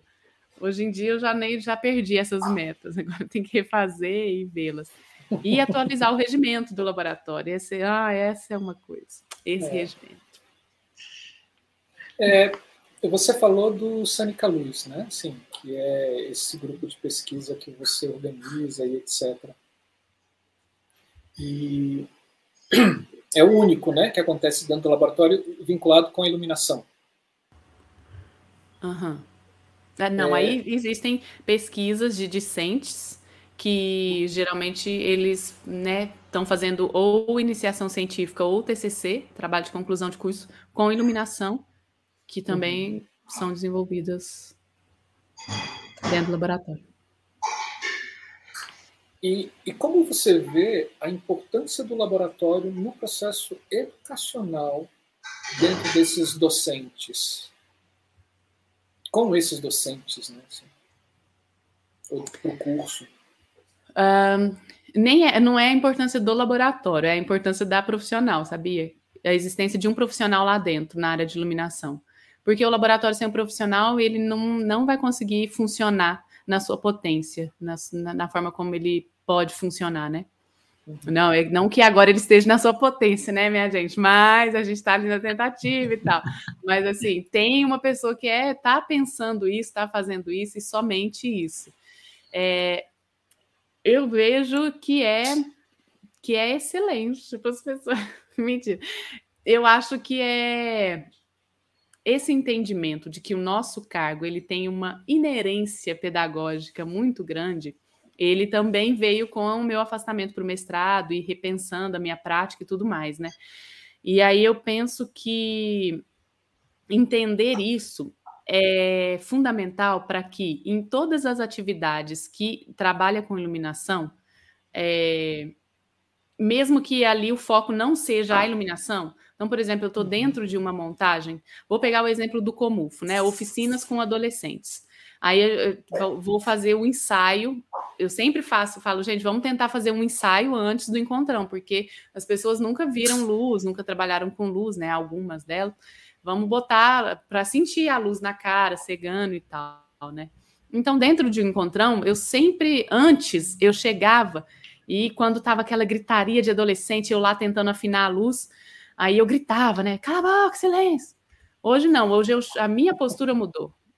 Eu chego lá, eu me apresento, né? Eu pego o oficineiro, pego a, of, a oficineira, quem está coordenando a oficina, vem cá, me apresenta, vamos explicar quem eu sou, o que, que eu faço, o que, que é isso, por que, que precisa disso. Aí depois, gente, vou ligar a luz e as pessoas ficam, né? Então eu percebo que essa, essa, a existência desse profissional dentro de uma universidade, ela traz o olhar para aquela, para aquele fazer, né? E não diferente, porque como nós somos é, esse tanto de técnico que eu falei para vocês, cada um de nós a gente está conseguindo construir essa consciência, né? A Nina, ela, ela desenvolve um trabalho super é, importante dentro da disciplina de preparação corporal, com alunos e alunas, né, de, de, das disciplinas, principalmente de atuação, de montagem e tudo mais. E e é a presença dela que faz com que as pessoas falem: nossa, eu tenho que ter um corpo disponível para a cena, eu tenho que trabalhar respiração, presença, postura, tônus, né? Então, acho que é nesse sentido, assim, é a presença de um profissional na área de iluminação chama atenção para esse esse olhar, é, o cuidado, o respeito e o entendimento de como é essa profissão, porque esse, para mim, é o que mais pega. e, consequentemente, você vai aproximando esses alunos e alunas a área da iluminação, no seu caso, dentro desse processo do laboratório, né? Assim, do laboratório de iluminação. E, consequentemente, você tem resultados de alunos é, indo para a iluminação a partir desse trabalho que você desenvolve dentro do laboratório? É isso, a universidade tendo um espaço desse, uma profissional e tendo equipamentos, ela, ela gera um espaço de, né, de, de formação, querendo ou não, mesmo não sendo o foco do curso, porque as experiências vão formando essas pessoas. E aí, dentro disso, a gente já tem duas pessoas que passaram aqui pelo Da Ideia Luz Criação, que é o Mário Leonardo é, e a Tamara dos Anjos, que são pessoas que começaram no Cênica Luz já no segundo semestre ou no primeiro semestre, já não me lembro, e nunca mais se afastaram. E sempre que puderam, estavam fazendo estágio no laboratório ou então só colaborando em montagens do laboratório para poder aprender, sabe? E aí, dentro disso, essas demandas que existem do laboratório, né, e essa forma de funcionamento dele, proporciona essas experiências e esses espaços de formação. E tem o Adriel também, tem uma galerinha, assim, tem esses são os três que eu posso te falar com segurança que estão trabalhando com iluminação aqui em Uberlândia, sabe? Já são é, colegas de trabalho mesmo.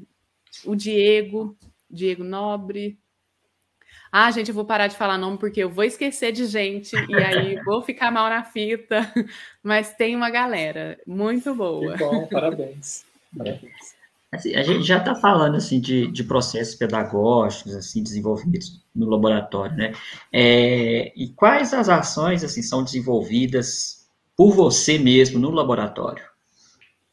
Tem o Cênica Luz, Uh, e eu tô querendo fazer mais ações, assim. O Cênica Luz, ele realmente, assim, eu falo, aqui sou eu que mando, ninguém vem não, sabe? Porque já tentaram fazer, né? Ah, vamos fazer o Cênica Luz não sei o quê, ah, o Cênica Luz... Né, né. Eu falo, não, não, não, não, não, gente, deixa a gente aqui, porque a, a universidade também, se você me pergunta, né? Ah, o Cênica Luz, ele é reconhecido, ele é cadastrado? Não.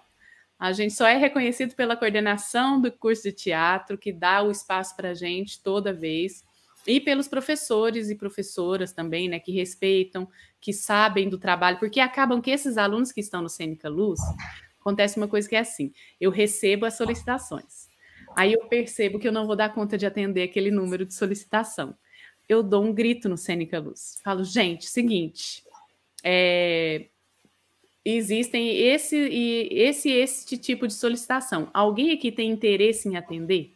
Se alguém tem, por exemplo, fazer a luz de uma cena lá, de uma, de uma disciplina que é que vai ter uma cena só, né? Não é um espetáculo todo.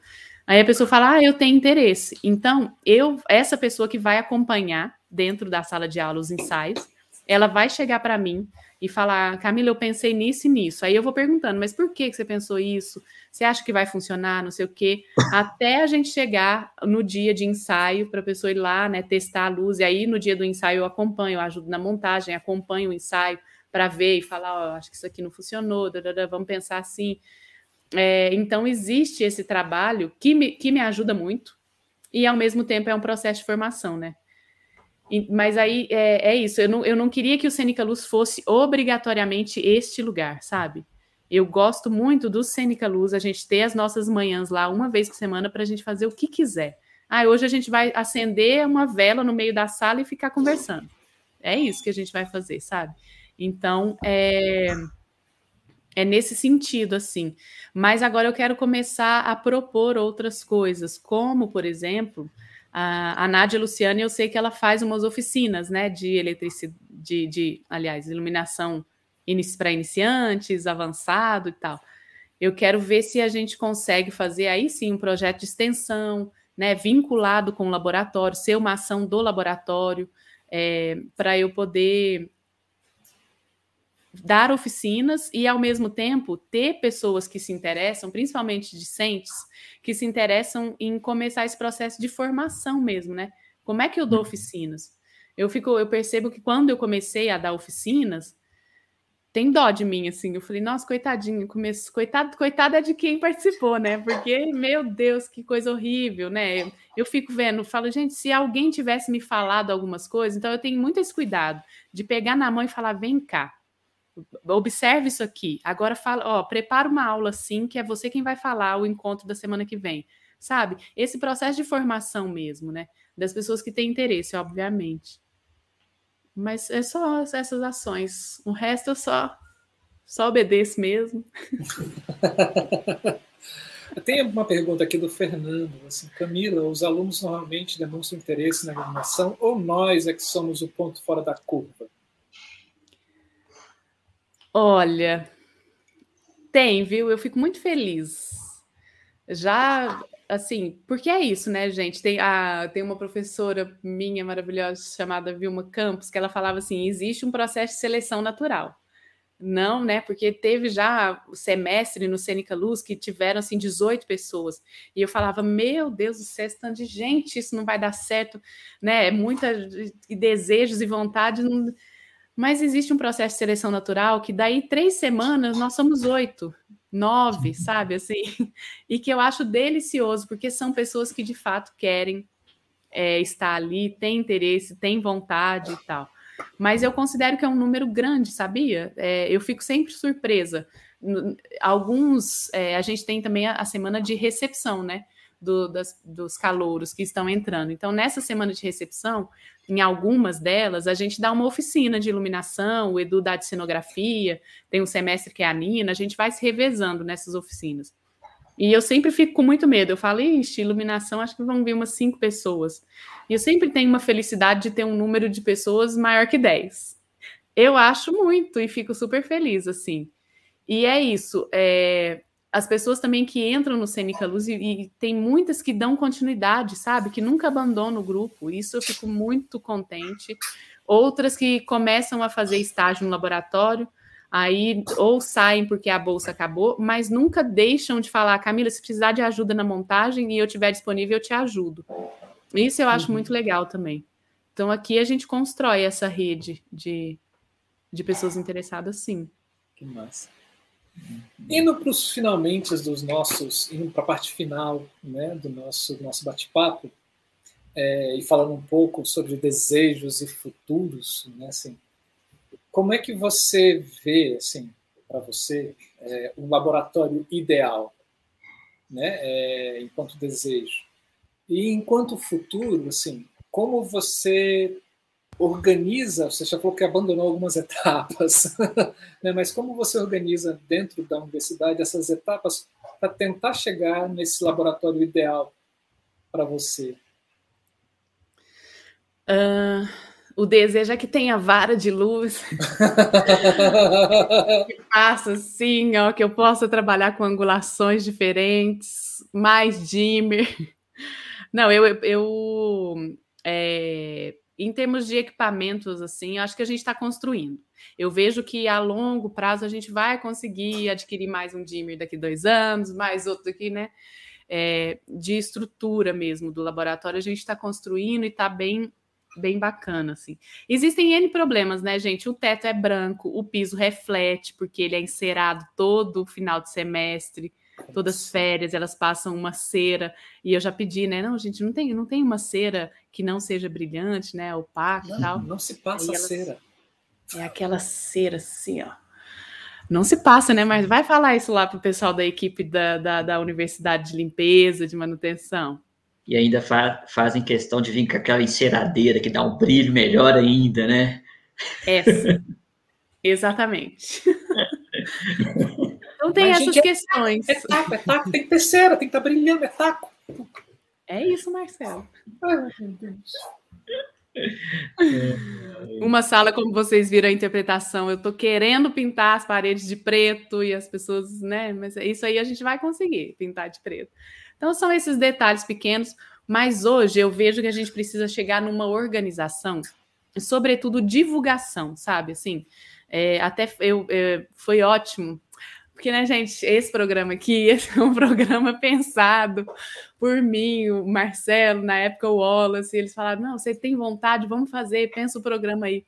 E uma das minhas vontades era escutar meus colegas, né, as pessoas que estão ocupando cargo em outras universidades que são iguais ao meu. Então eu falei, vou ver o que, que essas pessoas fazem para eu, né, falar, opa, isso é legal, vou fazer também, isso aqui também, isso aqui também. E, por exemplo, a gente entrevistou o Gabriel, é, da Federal de Santa Catarina, né? E ele conseguiu é, divulgar, né, disponibilizar é, como é que é feito para poder reservar o laboratório, para utilizar os equipamentos, né, né? isso na, na universidade dele está muito bem organizado e está divulgado. Então, qualquer pessoa, eu mesmo, se eu quiser entrar lá no laboratório da Federal de Santa Catarina e falar ah, como é que eu faço para ir lá no laboratório do Gabriel e utilizar o laboratório, né? Eu sei essas informações, eu sei onde achar.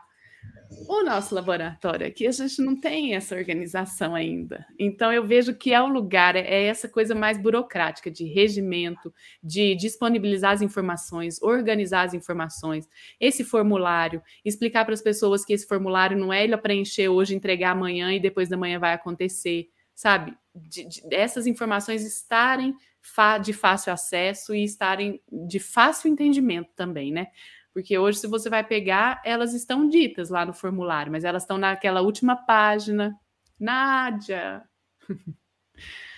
e, e as pessoas muitas vezes não vão lá na última página ler e tal. Então, é, é isso. E, e uma outra coisa que eu quero é fazer ações de formação, aí sim, vinculadas ao laboratório. Eu quero que o laboratório de interpretação e encenação da Universidade Federal de Uberlândia tenha um processo de formação, não só na área de iluminação, sabe? Que seja um semestre em figurino, um semestre. Aí eu preciso também, é um desejo meu, mas que eu preciso de colegas. Eu preciso da Letícia, que é a figurinista, eu preciso do Edu, sabe? Eu preciso de, de ter quem interessa. Mas eu quero que seja uma ação que o laboratório abrace mesmo e que ela possa ser feita, né? E realizada mesmo na forma de extensão. E aí não só para a comunidade universitária, mas para toda a comunidade que tem interesse nesses uhum. tipos de, de assuntos. Virar uma escola dos fazeres teatrais. Que legal. Uau, é.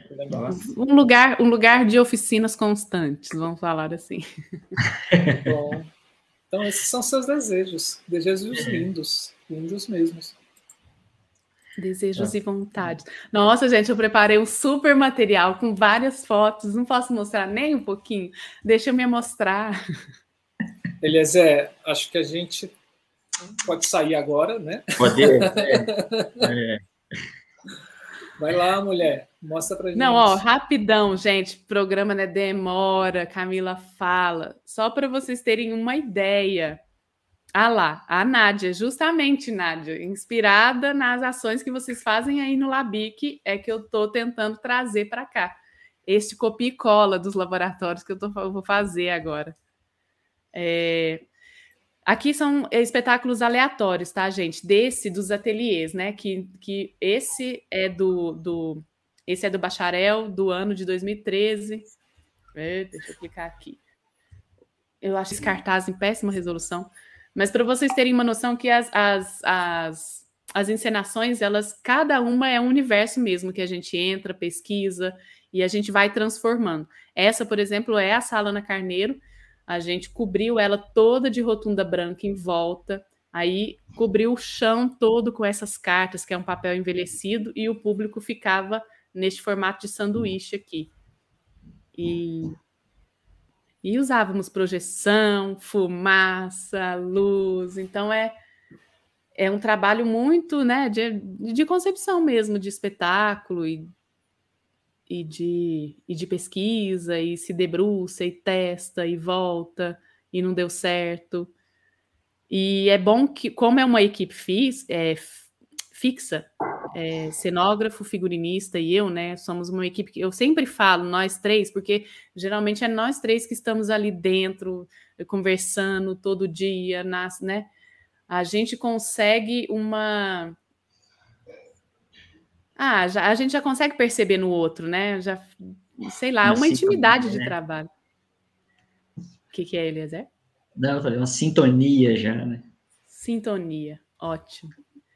Esse, por exemplo, Sobrevida, ele foi em 2011, eu acho. Esse a gente já não apresentou dentro do, do laboratório, a gente foi para uma sala de, uma, de um prédio antigo da UFO. Então lá, e aí usava-se areia, não sei quantos quilos de areia. Então lá a gente teve que montar aqui, ó, o teto era assim, limpinho, né? Aí eu fui fazendo, então eu fiz isso aqui na época, eu não, né? Eu que fiz, eu que subi na escada, eu que fiz as ligações, sei o quê. Então eu fiz todas essas ligações. Aí depois o Emiliano, que era o cenógrafo, não era o Edu, ele foi e cobriu com um pano. E, e aí eu, a gente usou lâmpada par 20, só que eu queria um foco menor ainda. Então pega o, papel alumínio, enrola para diminuir esse foco, né? E a gente vai trabalhando essas fotos. Aí uma coisa que depois foi o da Ideia Luz que me ensinou, portfólio, fotos boas do espetáculo, fotos que sejam da luz e não do, né? Aí nessa época a gente não tinha essa consciência, não tinha o da Ideia à Luz, esse canal maravilhoso. Então as fotos geralmente não são boas para a luz.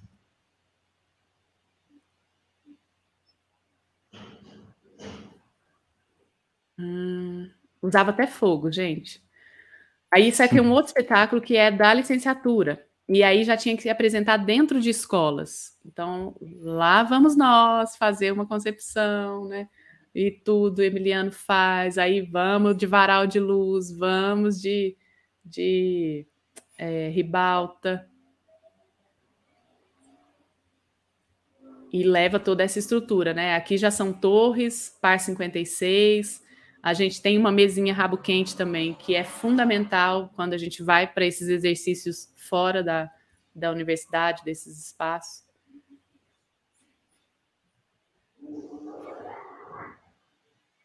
Hum, terapia lagartixa foi lá dentro, mas aí era uma proposta de da gente construir as luminárias. Então, a gente apresentou esse projeto e quando a diretora fala sim, vamos fazer, que é uma luminária, cada né, a gente tem essas duas luminárias, que é lâmpada fluorescente, é de uma cena.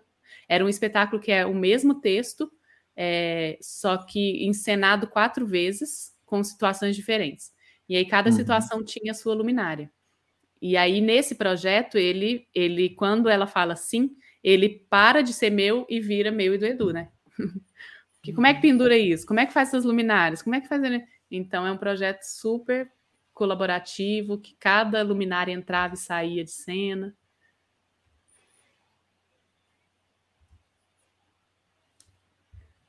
Hum. É isso, mostrar um pouco do que a gente faz, né? Esse, a, a noite, a noite, pouco antes da floresta, é, também é do, da turma de bacharelado, foi o que a gente precisou, fazer chover, não sei o quê. Aí esse, a sorte é que eu tinha uma, uma aluna que estava concebendo essa luz junto comigo. Ela quis, né? E aí eu me acidento no, na semana, uma semana antes da estreia. Então ela finaliza o projeto e ela que faz toda a concepção de operação sozinha. A gente já tinha feito alguns ensaios, mas ela ela que finalizou, né?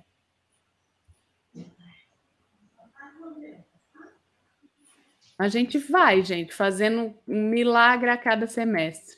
E no Cênica Luz é essas coisas de experimentação, né? Essa liberdade da gente experimentar, brincar e, e tudo mais, assim. Angulação, cores, né? A gente vai numa numa processo de experimentação mesmo. É isso, gente. Nossa, Muito maravilhoso. Bom. Muito bom mesmo. Alguma pergunta mais que você queira fazer, Eliezer?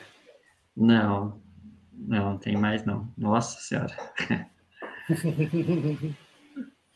Nádia, está perguntando que acidente foi esse. Volte a fita.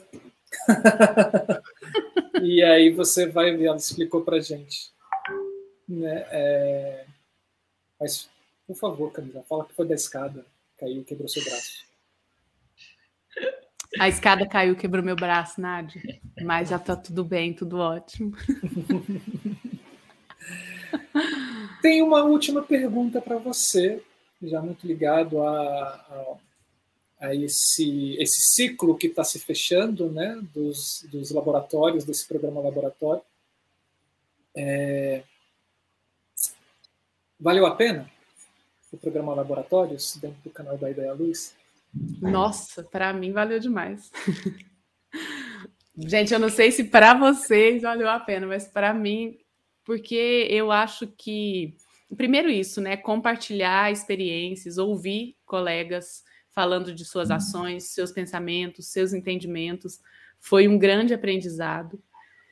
E, e também me mostrou que eu já sabia, mas né, você sempre tem uma esperança de que, ah, será que é só aqui? Que a gente precisa sim começar eu não sei como, mas ocupar lugares, nós técnicos dentro da universidade, a gente precisa começar a ser reconhecidos e reconhecidas como pessoas que desenvolvem pesquisa e pessoas que estão, que têm totalmente uma, uma responsabilidade sobre ensino, pesquisa e extensão dos discentes e de ações que, dos cursos onde estão vinculados. Por exemplo, a Abrace. Eu participo da Abraço desde 2008, eu sou filiada. Comecei como estudante, né, na, participando como iniciação científica e depois passei como técnica. É, eu vi que eles atualizaram o regimento, eu não li, eu vou ler o regimento, o estatuto, não sei, porque eu quero entender, porque quando eu chego lá na Abrace, é, não tem voz, assim, porque eles não me entendem como pesquisadora, se eu não estou vinculada a um programa de pós-graduação, né? Enquanto funcionária pública de uma instituição pública de ensino, eles não me reconhecem como pesquisadora, assim. É, então, eu acho que isso é que. E aí, isso reverbera também em vários outros locais, como, por exemplo, a relação entre docente e técnico. Uhum. Né? E, e, e eu acho que esse programa me mostrou que é uma luta que não é só minha, mas que ela é extremamente necessária, sabe? Porque, infelizmente, a realidade de diálogo, eu considero que aqui na UFA a gente tem muito diálogo, a gente tem uma realidade de diálogo muito boa e a gente está construindo conjuntamente esse entendimento. Mas olha, a gente está tentando, a gente está tentando fazer com que o Instituto de Artes reconheça isso. Hoje a gente só consegue no curso de teatro. Mas no nosso instituto a gente não consegue. Pensa, a gente não tem esse diálogo, esse reconhecimento e esse entendimento da nossa função, do que, que a gente faz, de como a gente trabalha. E, e aí eu penso, eu penso isso, assim, eu fico pensando, a gente não ocupa um cargo de docente, ok. Eu concordo que as especificidades do cargo elas são bem diferentes sabe? Assim, é, a minha demanda de manutenção não vou pedir para um docente fazer, né? Ele não, ele não, tem que fazer uma demanda de, de, manutenção, ao mesmo tempo que o plano de curso não sou eu que vou fazer, eu não tenho essa demanda. Mas eu fico pensando que a partir do momento em que eu desenvolvo pesquisa, que eu faço pós-graduação, né, que eu tenho um projeto de extensão, que, que eu tenho a universidade não, é, pelo menos aqui na universidade, na UFA a gente não consegue fazer pesquisa, ter um projeto de pesquisa, é só docente. É, e aí a gente precisa. Por quê, né? Aí eu fico me perguntando, UFO, por que, que você não reconhece? Eu acho que tem que quebrar esses, esses lugares, assim, de, de não reconhecimento dentro das próprias universidades mesmo, sabe? De essa estrutura burocrática da universidade. E eu vejo que é uma luta muito grande, muito complexa, assim. É, e aí, eu, com o programa Laboratórios, eu percebi que é uma luta que, que eu não estou sozinha, que eu tenho muitos pares, e que a gente precisa começar a abrir espaços para falar sobre isso e abrir espaços para lutar, para chegar, né? Para fazer essa troca também, né? É. Ah, Marcelo, tem, acho que tem uma última pergunta aí da Nádia. É, eu acho até legal, importante. A Camila já falou assim diretamente, mas eu acho que é legal falar sobre essa pergunta da Nádia? Ah, acho que é uma outra aqui, ó. Eu não uma sei. Isto. Isso. Ah, mas como é na UFA, a valorização do laboratório e apoio, principalmente financeiro, da reitoria. Ah, Nádia, isso é hoje é zero. A gente não, enquanto laboratório, a gente não consegue ter nenhum. É, a gente não consegue ter apoios financeiros assim Pra, mas também é isso. Eu é, ainda não tentei desenvolver esse projeto de extensão, né? Eu não sei como é. Se a gente vai conseguir um apoio, como vou atrás dessas informações. Mas hoje quem sustenta o laboratório é de fato a rubrica que vai para o curso de teatro da UF, né? Parte dela é destinada ao laboratório. É, assim, uh, só para quem está assistindo a gente no podcast, né? Assim, é, ela fala sobre, na UFA, valorização do laboratório e apoio, principalmente financeiro, da reitoria, se existe, né? E tem mais um outro do Fernando, que assim, pergunta para todos vocês acham que essa falta de reconhecimento de pesquisa é fruto apenas de burocracia ou ainda há um pontinho de elitismo acadêmico?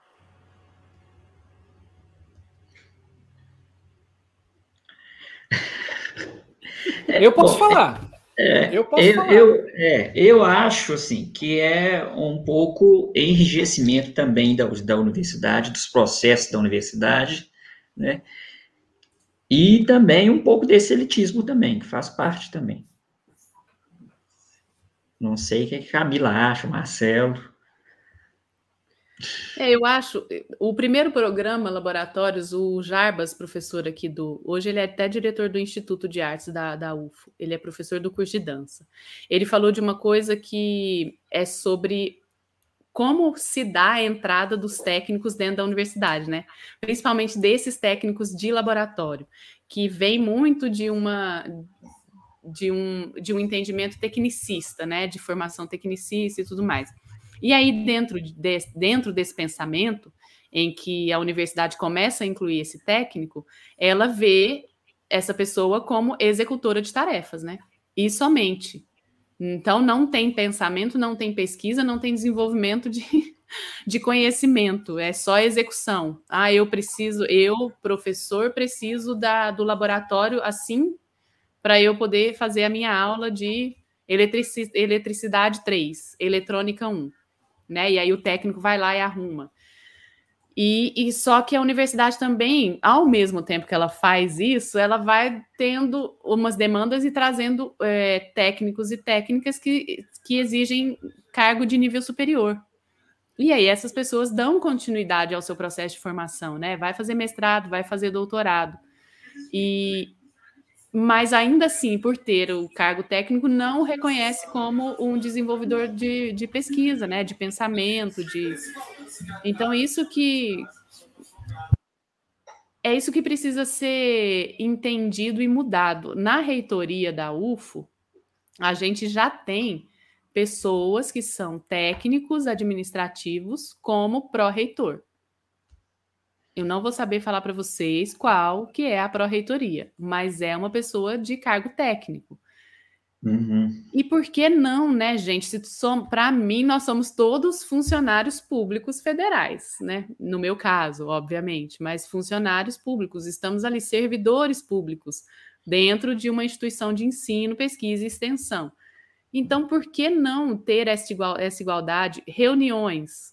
A gente tem é, o corpo docente inteiro votando. Aí a gente tem um terno né, na nossa reunião diária, que é uma reunião que delibera sobre espaço físico e a vida do funcionário.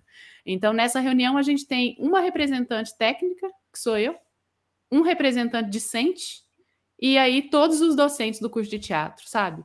Para votar sim ou não no meu afastamento para poder fazer meu doutorado, por exemplo é, para votar sim ou não no afastamento do meu colega que é professor e professora. Então eu acho, eu não entendo. Aí esbarra sim numas burocracias da universidade e eu vejo que a gente precisa mudar daí. A universidade mudou, só que o regimento dela está lá atrás. Acho que para além, eu acredito que exista, viu, Fernando, esse esse elitismo sim. Mas eu acho que está dando para mudar. Vamos começar pelo menos nos, nos, cursos de artes, né, gente? Porque quando a gente vai para a realidade de outros cursos, é. olha. É, aí eu acho que entra muito a falta do entendimento, né? Das áreas técnicas dentro dos próprios cursos de teatro.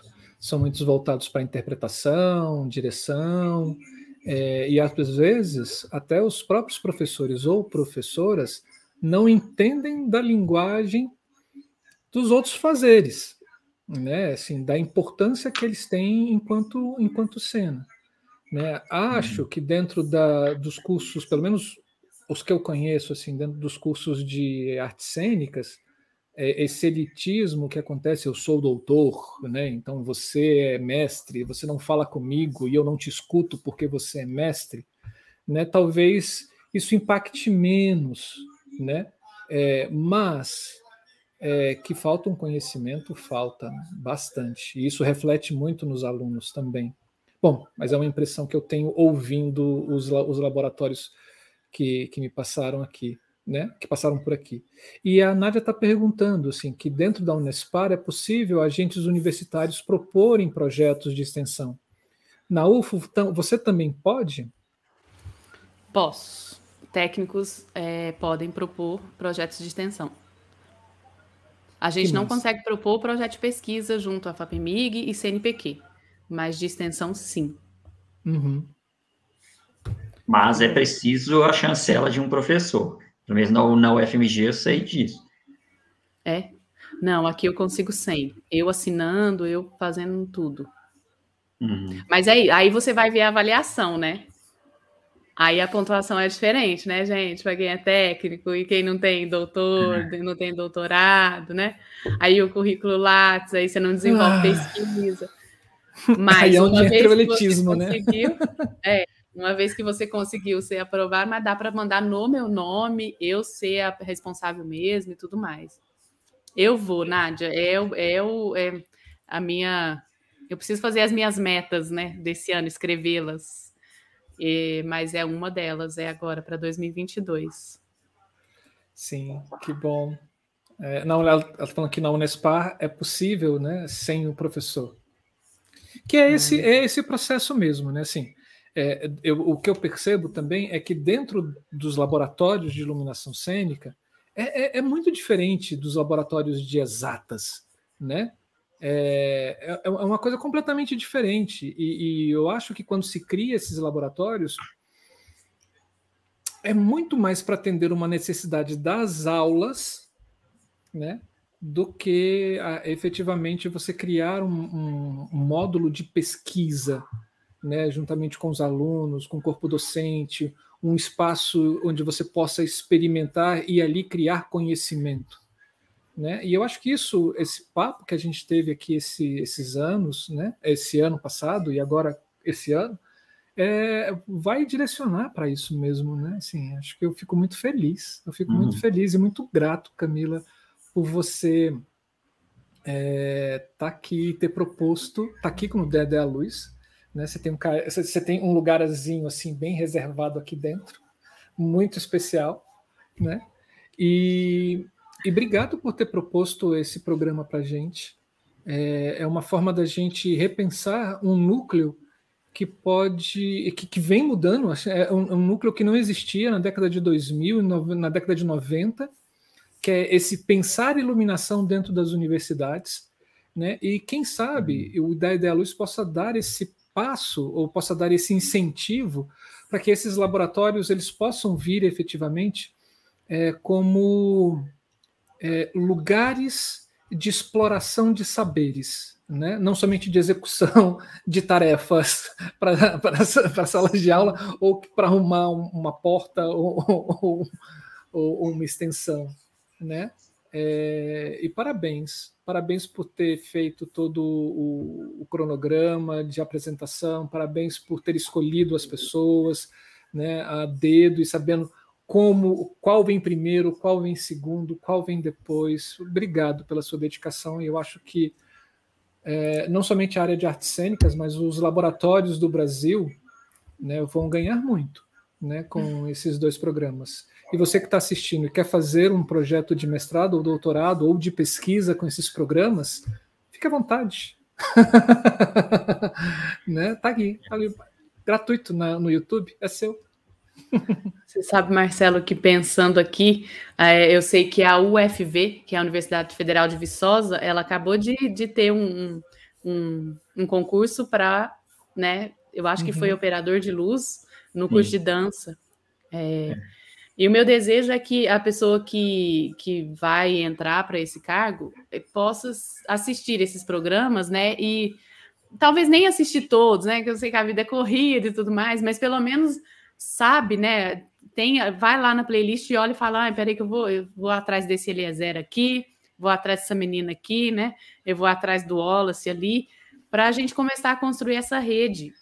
E Eliezer está aqui para não me deixar mentir, que a gente vai fazer, Ivo, Nádia, um encontro dos laboratórios universitários. Vai sair, vamos começar a, a pensar e estruturar isso bem bonitinho para a gente fazer acontecer. Com certeza. E, e, aí, Marcelo, eu também só tenho a agradecer mesmo essa proposta, essa ideia, e que eu acho que, de cima do que você falou, Marcelo, eu acho que o, eu, o programa já trouxe uma revolução, né?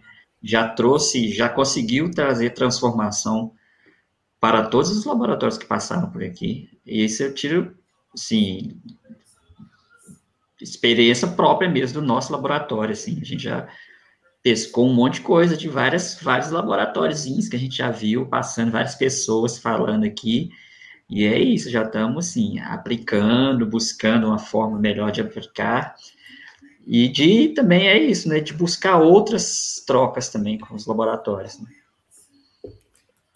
Como diz a Nádia, vamos que vamos, gente. Assim, vamos que vamos. A rede já está criada. Né? Sim. Assim, e agora vocês sabem onde consultar e, e, com quem falar nesse Brasilzão afora. Quero ver daqui cinco anos os laboratórios bombando, gente, bombando. Acho que vai ser muito lindo. Vai ser muito lindo mesmo. Vai depender de quem a gente votar, né, gente, nessas eleições de 2022. então, Para essa você... universidade voltar a ter investimento. Já atualizaram o título eleitoral de vocês, gente? Anda, bora? Bora, bora, bora, bora, bora, bora, bora, bora. Que bom. E também, olha só, coloquem os professores para assistir esses programas também, né? Assim, professor, assista um programa lá de laboratório, vá lá. Na, quando ah, trocar, né? De, de, de, coordenação de dois em dois anos. Sim, ótimo.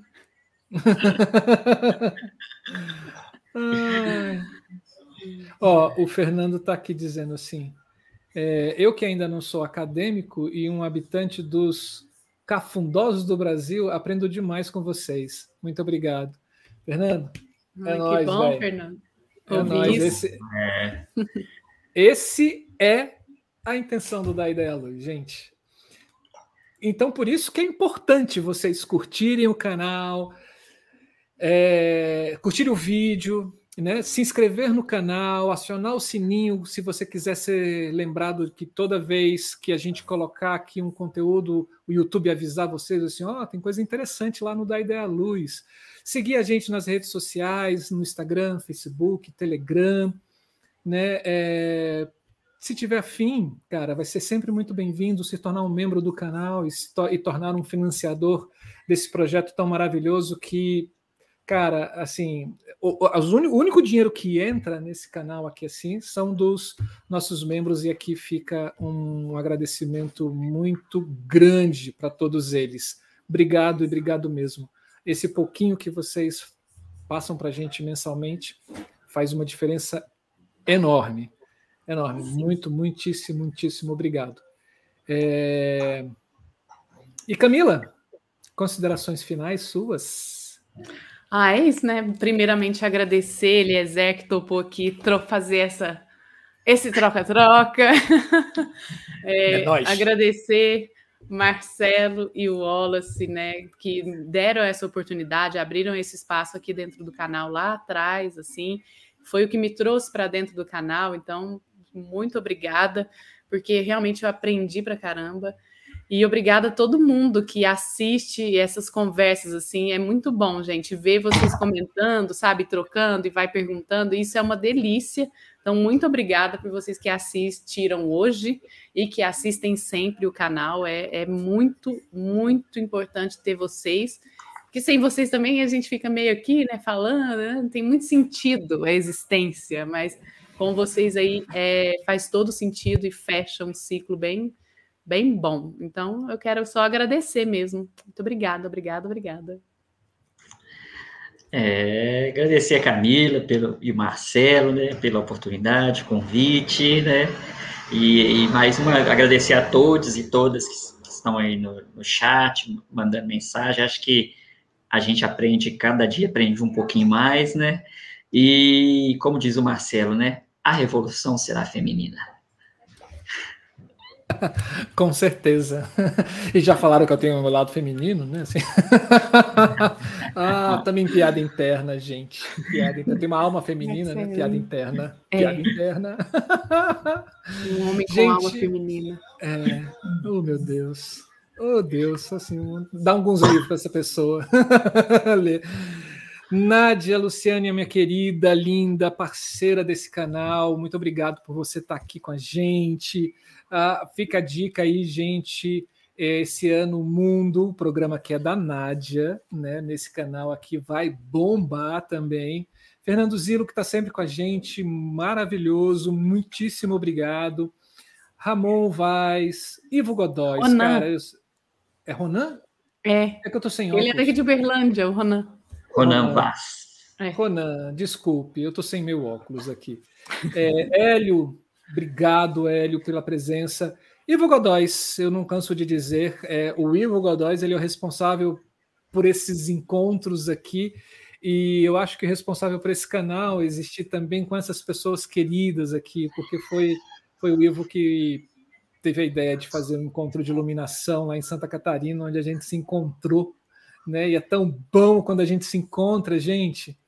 É, eu nem é... falei do laboratório do Ivo, que é assim, quando é engraçadíssimo, porque todo mundo que vem aqui, o laboratório dos sonhos é o do Ivo lá no desk, né?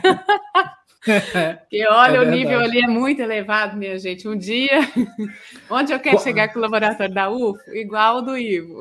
Quer ver? Assim, aí faz sentido é, um comentário que o Fernando fez, gente. Onde é que está aqui? Ah, assim, aqui ele fala: a gente precisa de brinquedos para brincar. E os nossos são bem caros. é verdade. Do é. Ivo lá, rapaz, acho que ali tem mais de, sei lá, 100 mil. Muito ah, mais de 100 mil, porque aquela mesa custa mais do que isso. Muito mais de 100 mil reais ali só em equipamentos. Muito mais, acho que 200, 300 mil. Ivo, você é rico. você é o primo rico. Bom, gente, muitíssimo obrigado por todos e todas e todos estiver, é, estarem aqui com a gente, terem acompanhado o nosso, o nosso programa. Você que está assistindo no gravado, deixe seus comentários nos vídeos, faça suas perguntas, deixe seus elogios, suas críticas. Isso para a gente é muito importante enquanto crescimento. É, você que ainda está no chat ao vivo, aproveita, sim, tem um cifrãozinho aí, só clicar e você pode usar o super chat, os sticks e contribuir com a nossa com a nossa caixinha de financiamento aqui do canal da Ideia Luz. Toda segunda e terça estaremos aqui no nosso canal do YouTube, né, esperando por vocês com mais um conteúdo maravilhoso. Não perca amanhã, dia 8 de março, a gente vai trazer aqui um bate-papo para falar sobre criação com a nossa queridíssima Lua Melo Franco. E ela vai falar sobre o espetáculo Panaceia. E aguarde, gente, a gente criou um quadro dentro do Criação que está bem legal. Venha, venha e se divirta com esse novo quadro que está lá dentro. Aguardo vocês, espero vocês amanhã e todo o restante do ano. Muitíssimo obrigado. Obrigado, Eliezer, por estar aqui com a gente, dividindo a, nosso, a, a nossa bancada. Obrigado, Camila linda. E é isso. Eliezer, você quer encerrar? Você é... sabe como é que a gente encerra, né, Eliezer? Ah, eu acho que sei, não sei. Então Esse vai. Foi... Então vamos lá, vamos Esse foi mais um programa Laboratórios da Ideia Luz. Yeah! é. Beijo, queijo, gente. Até mais. Tchau, tchau.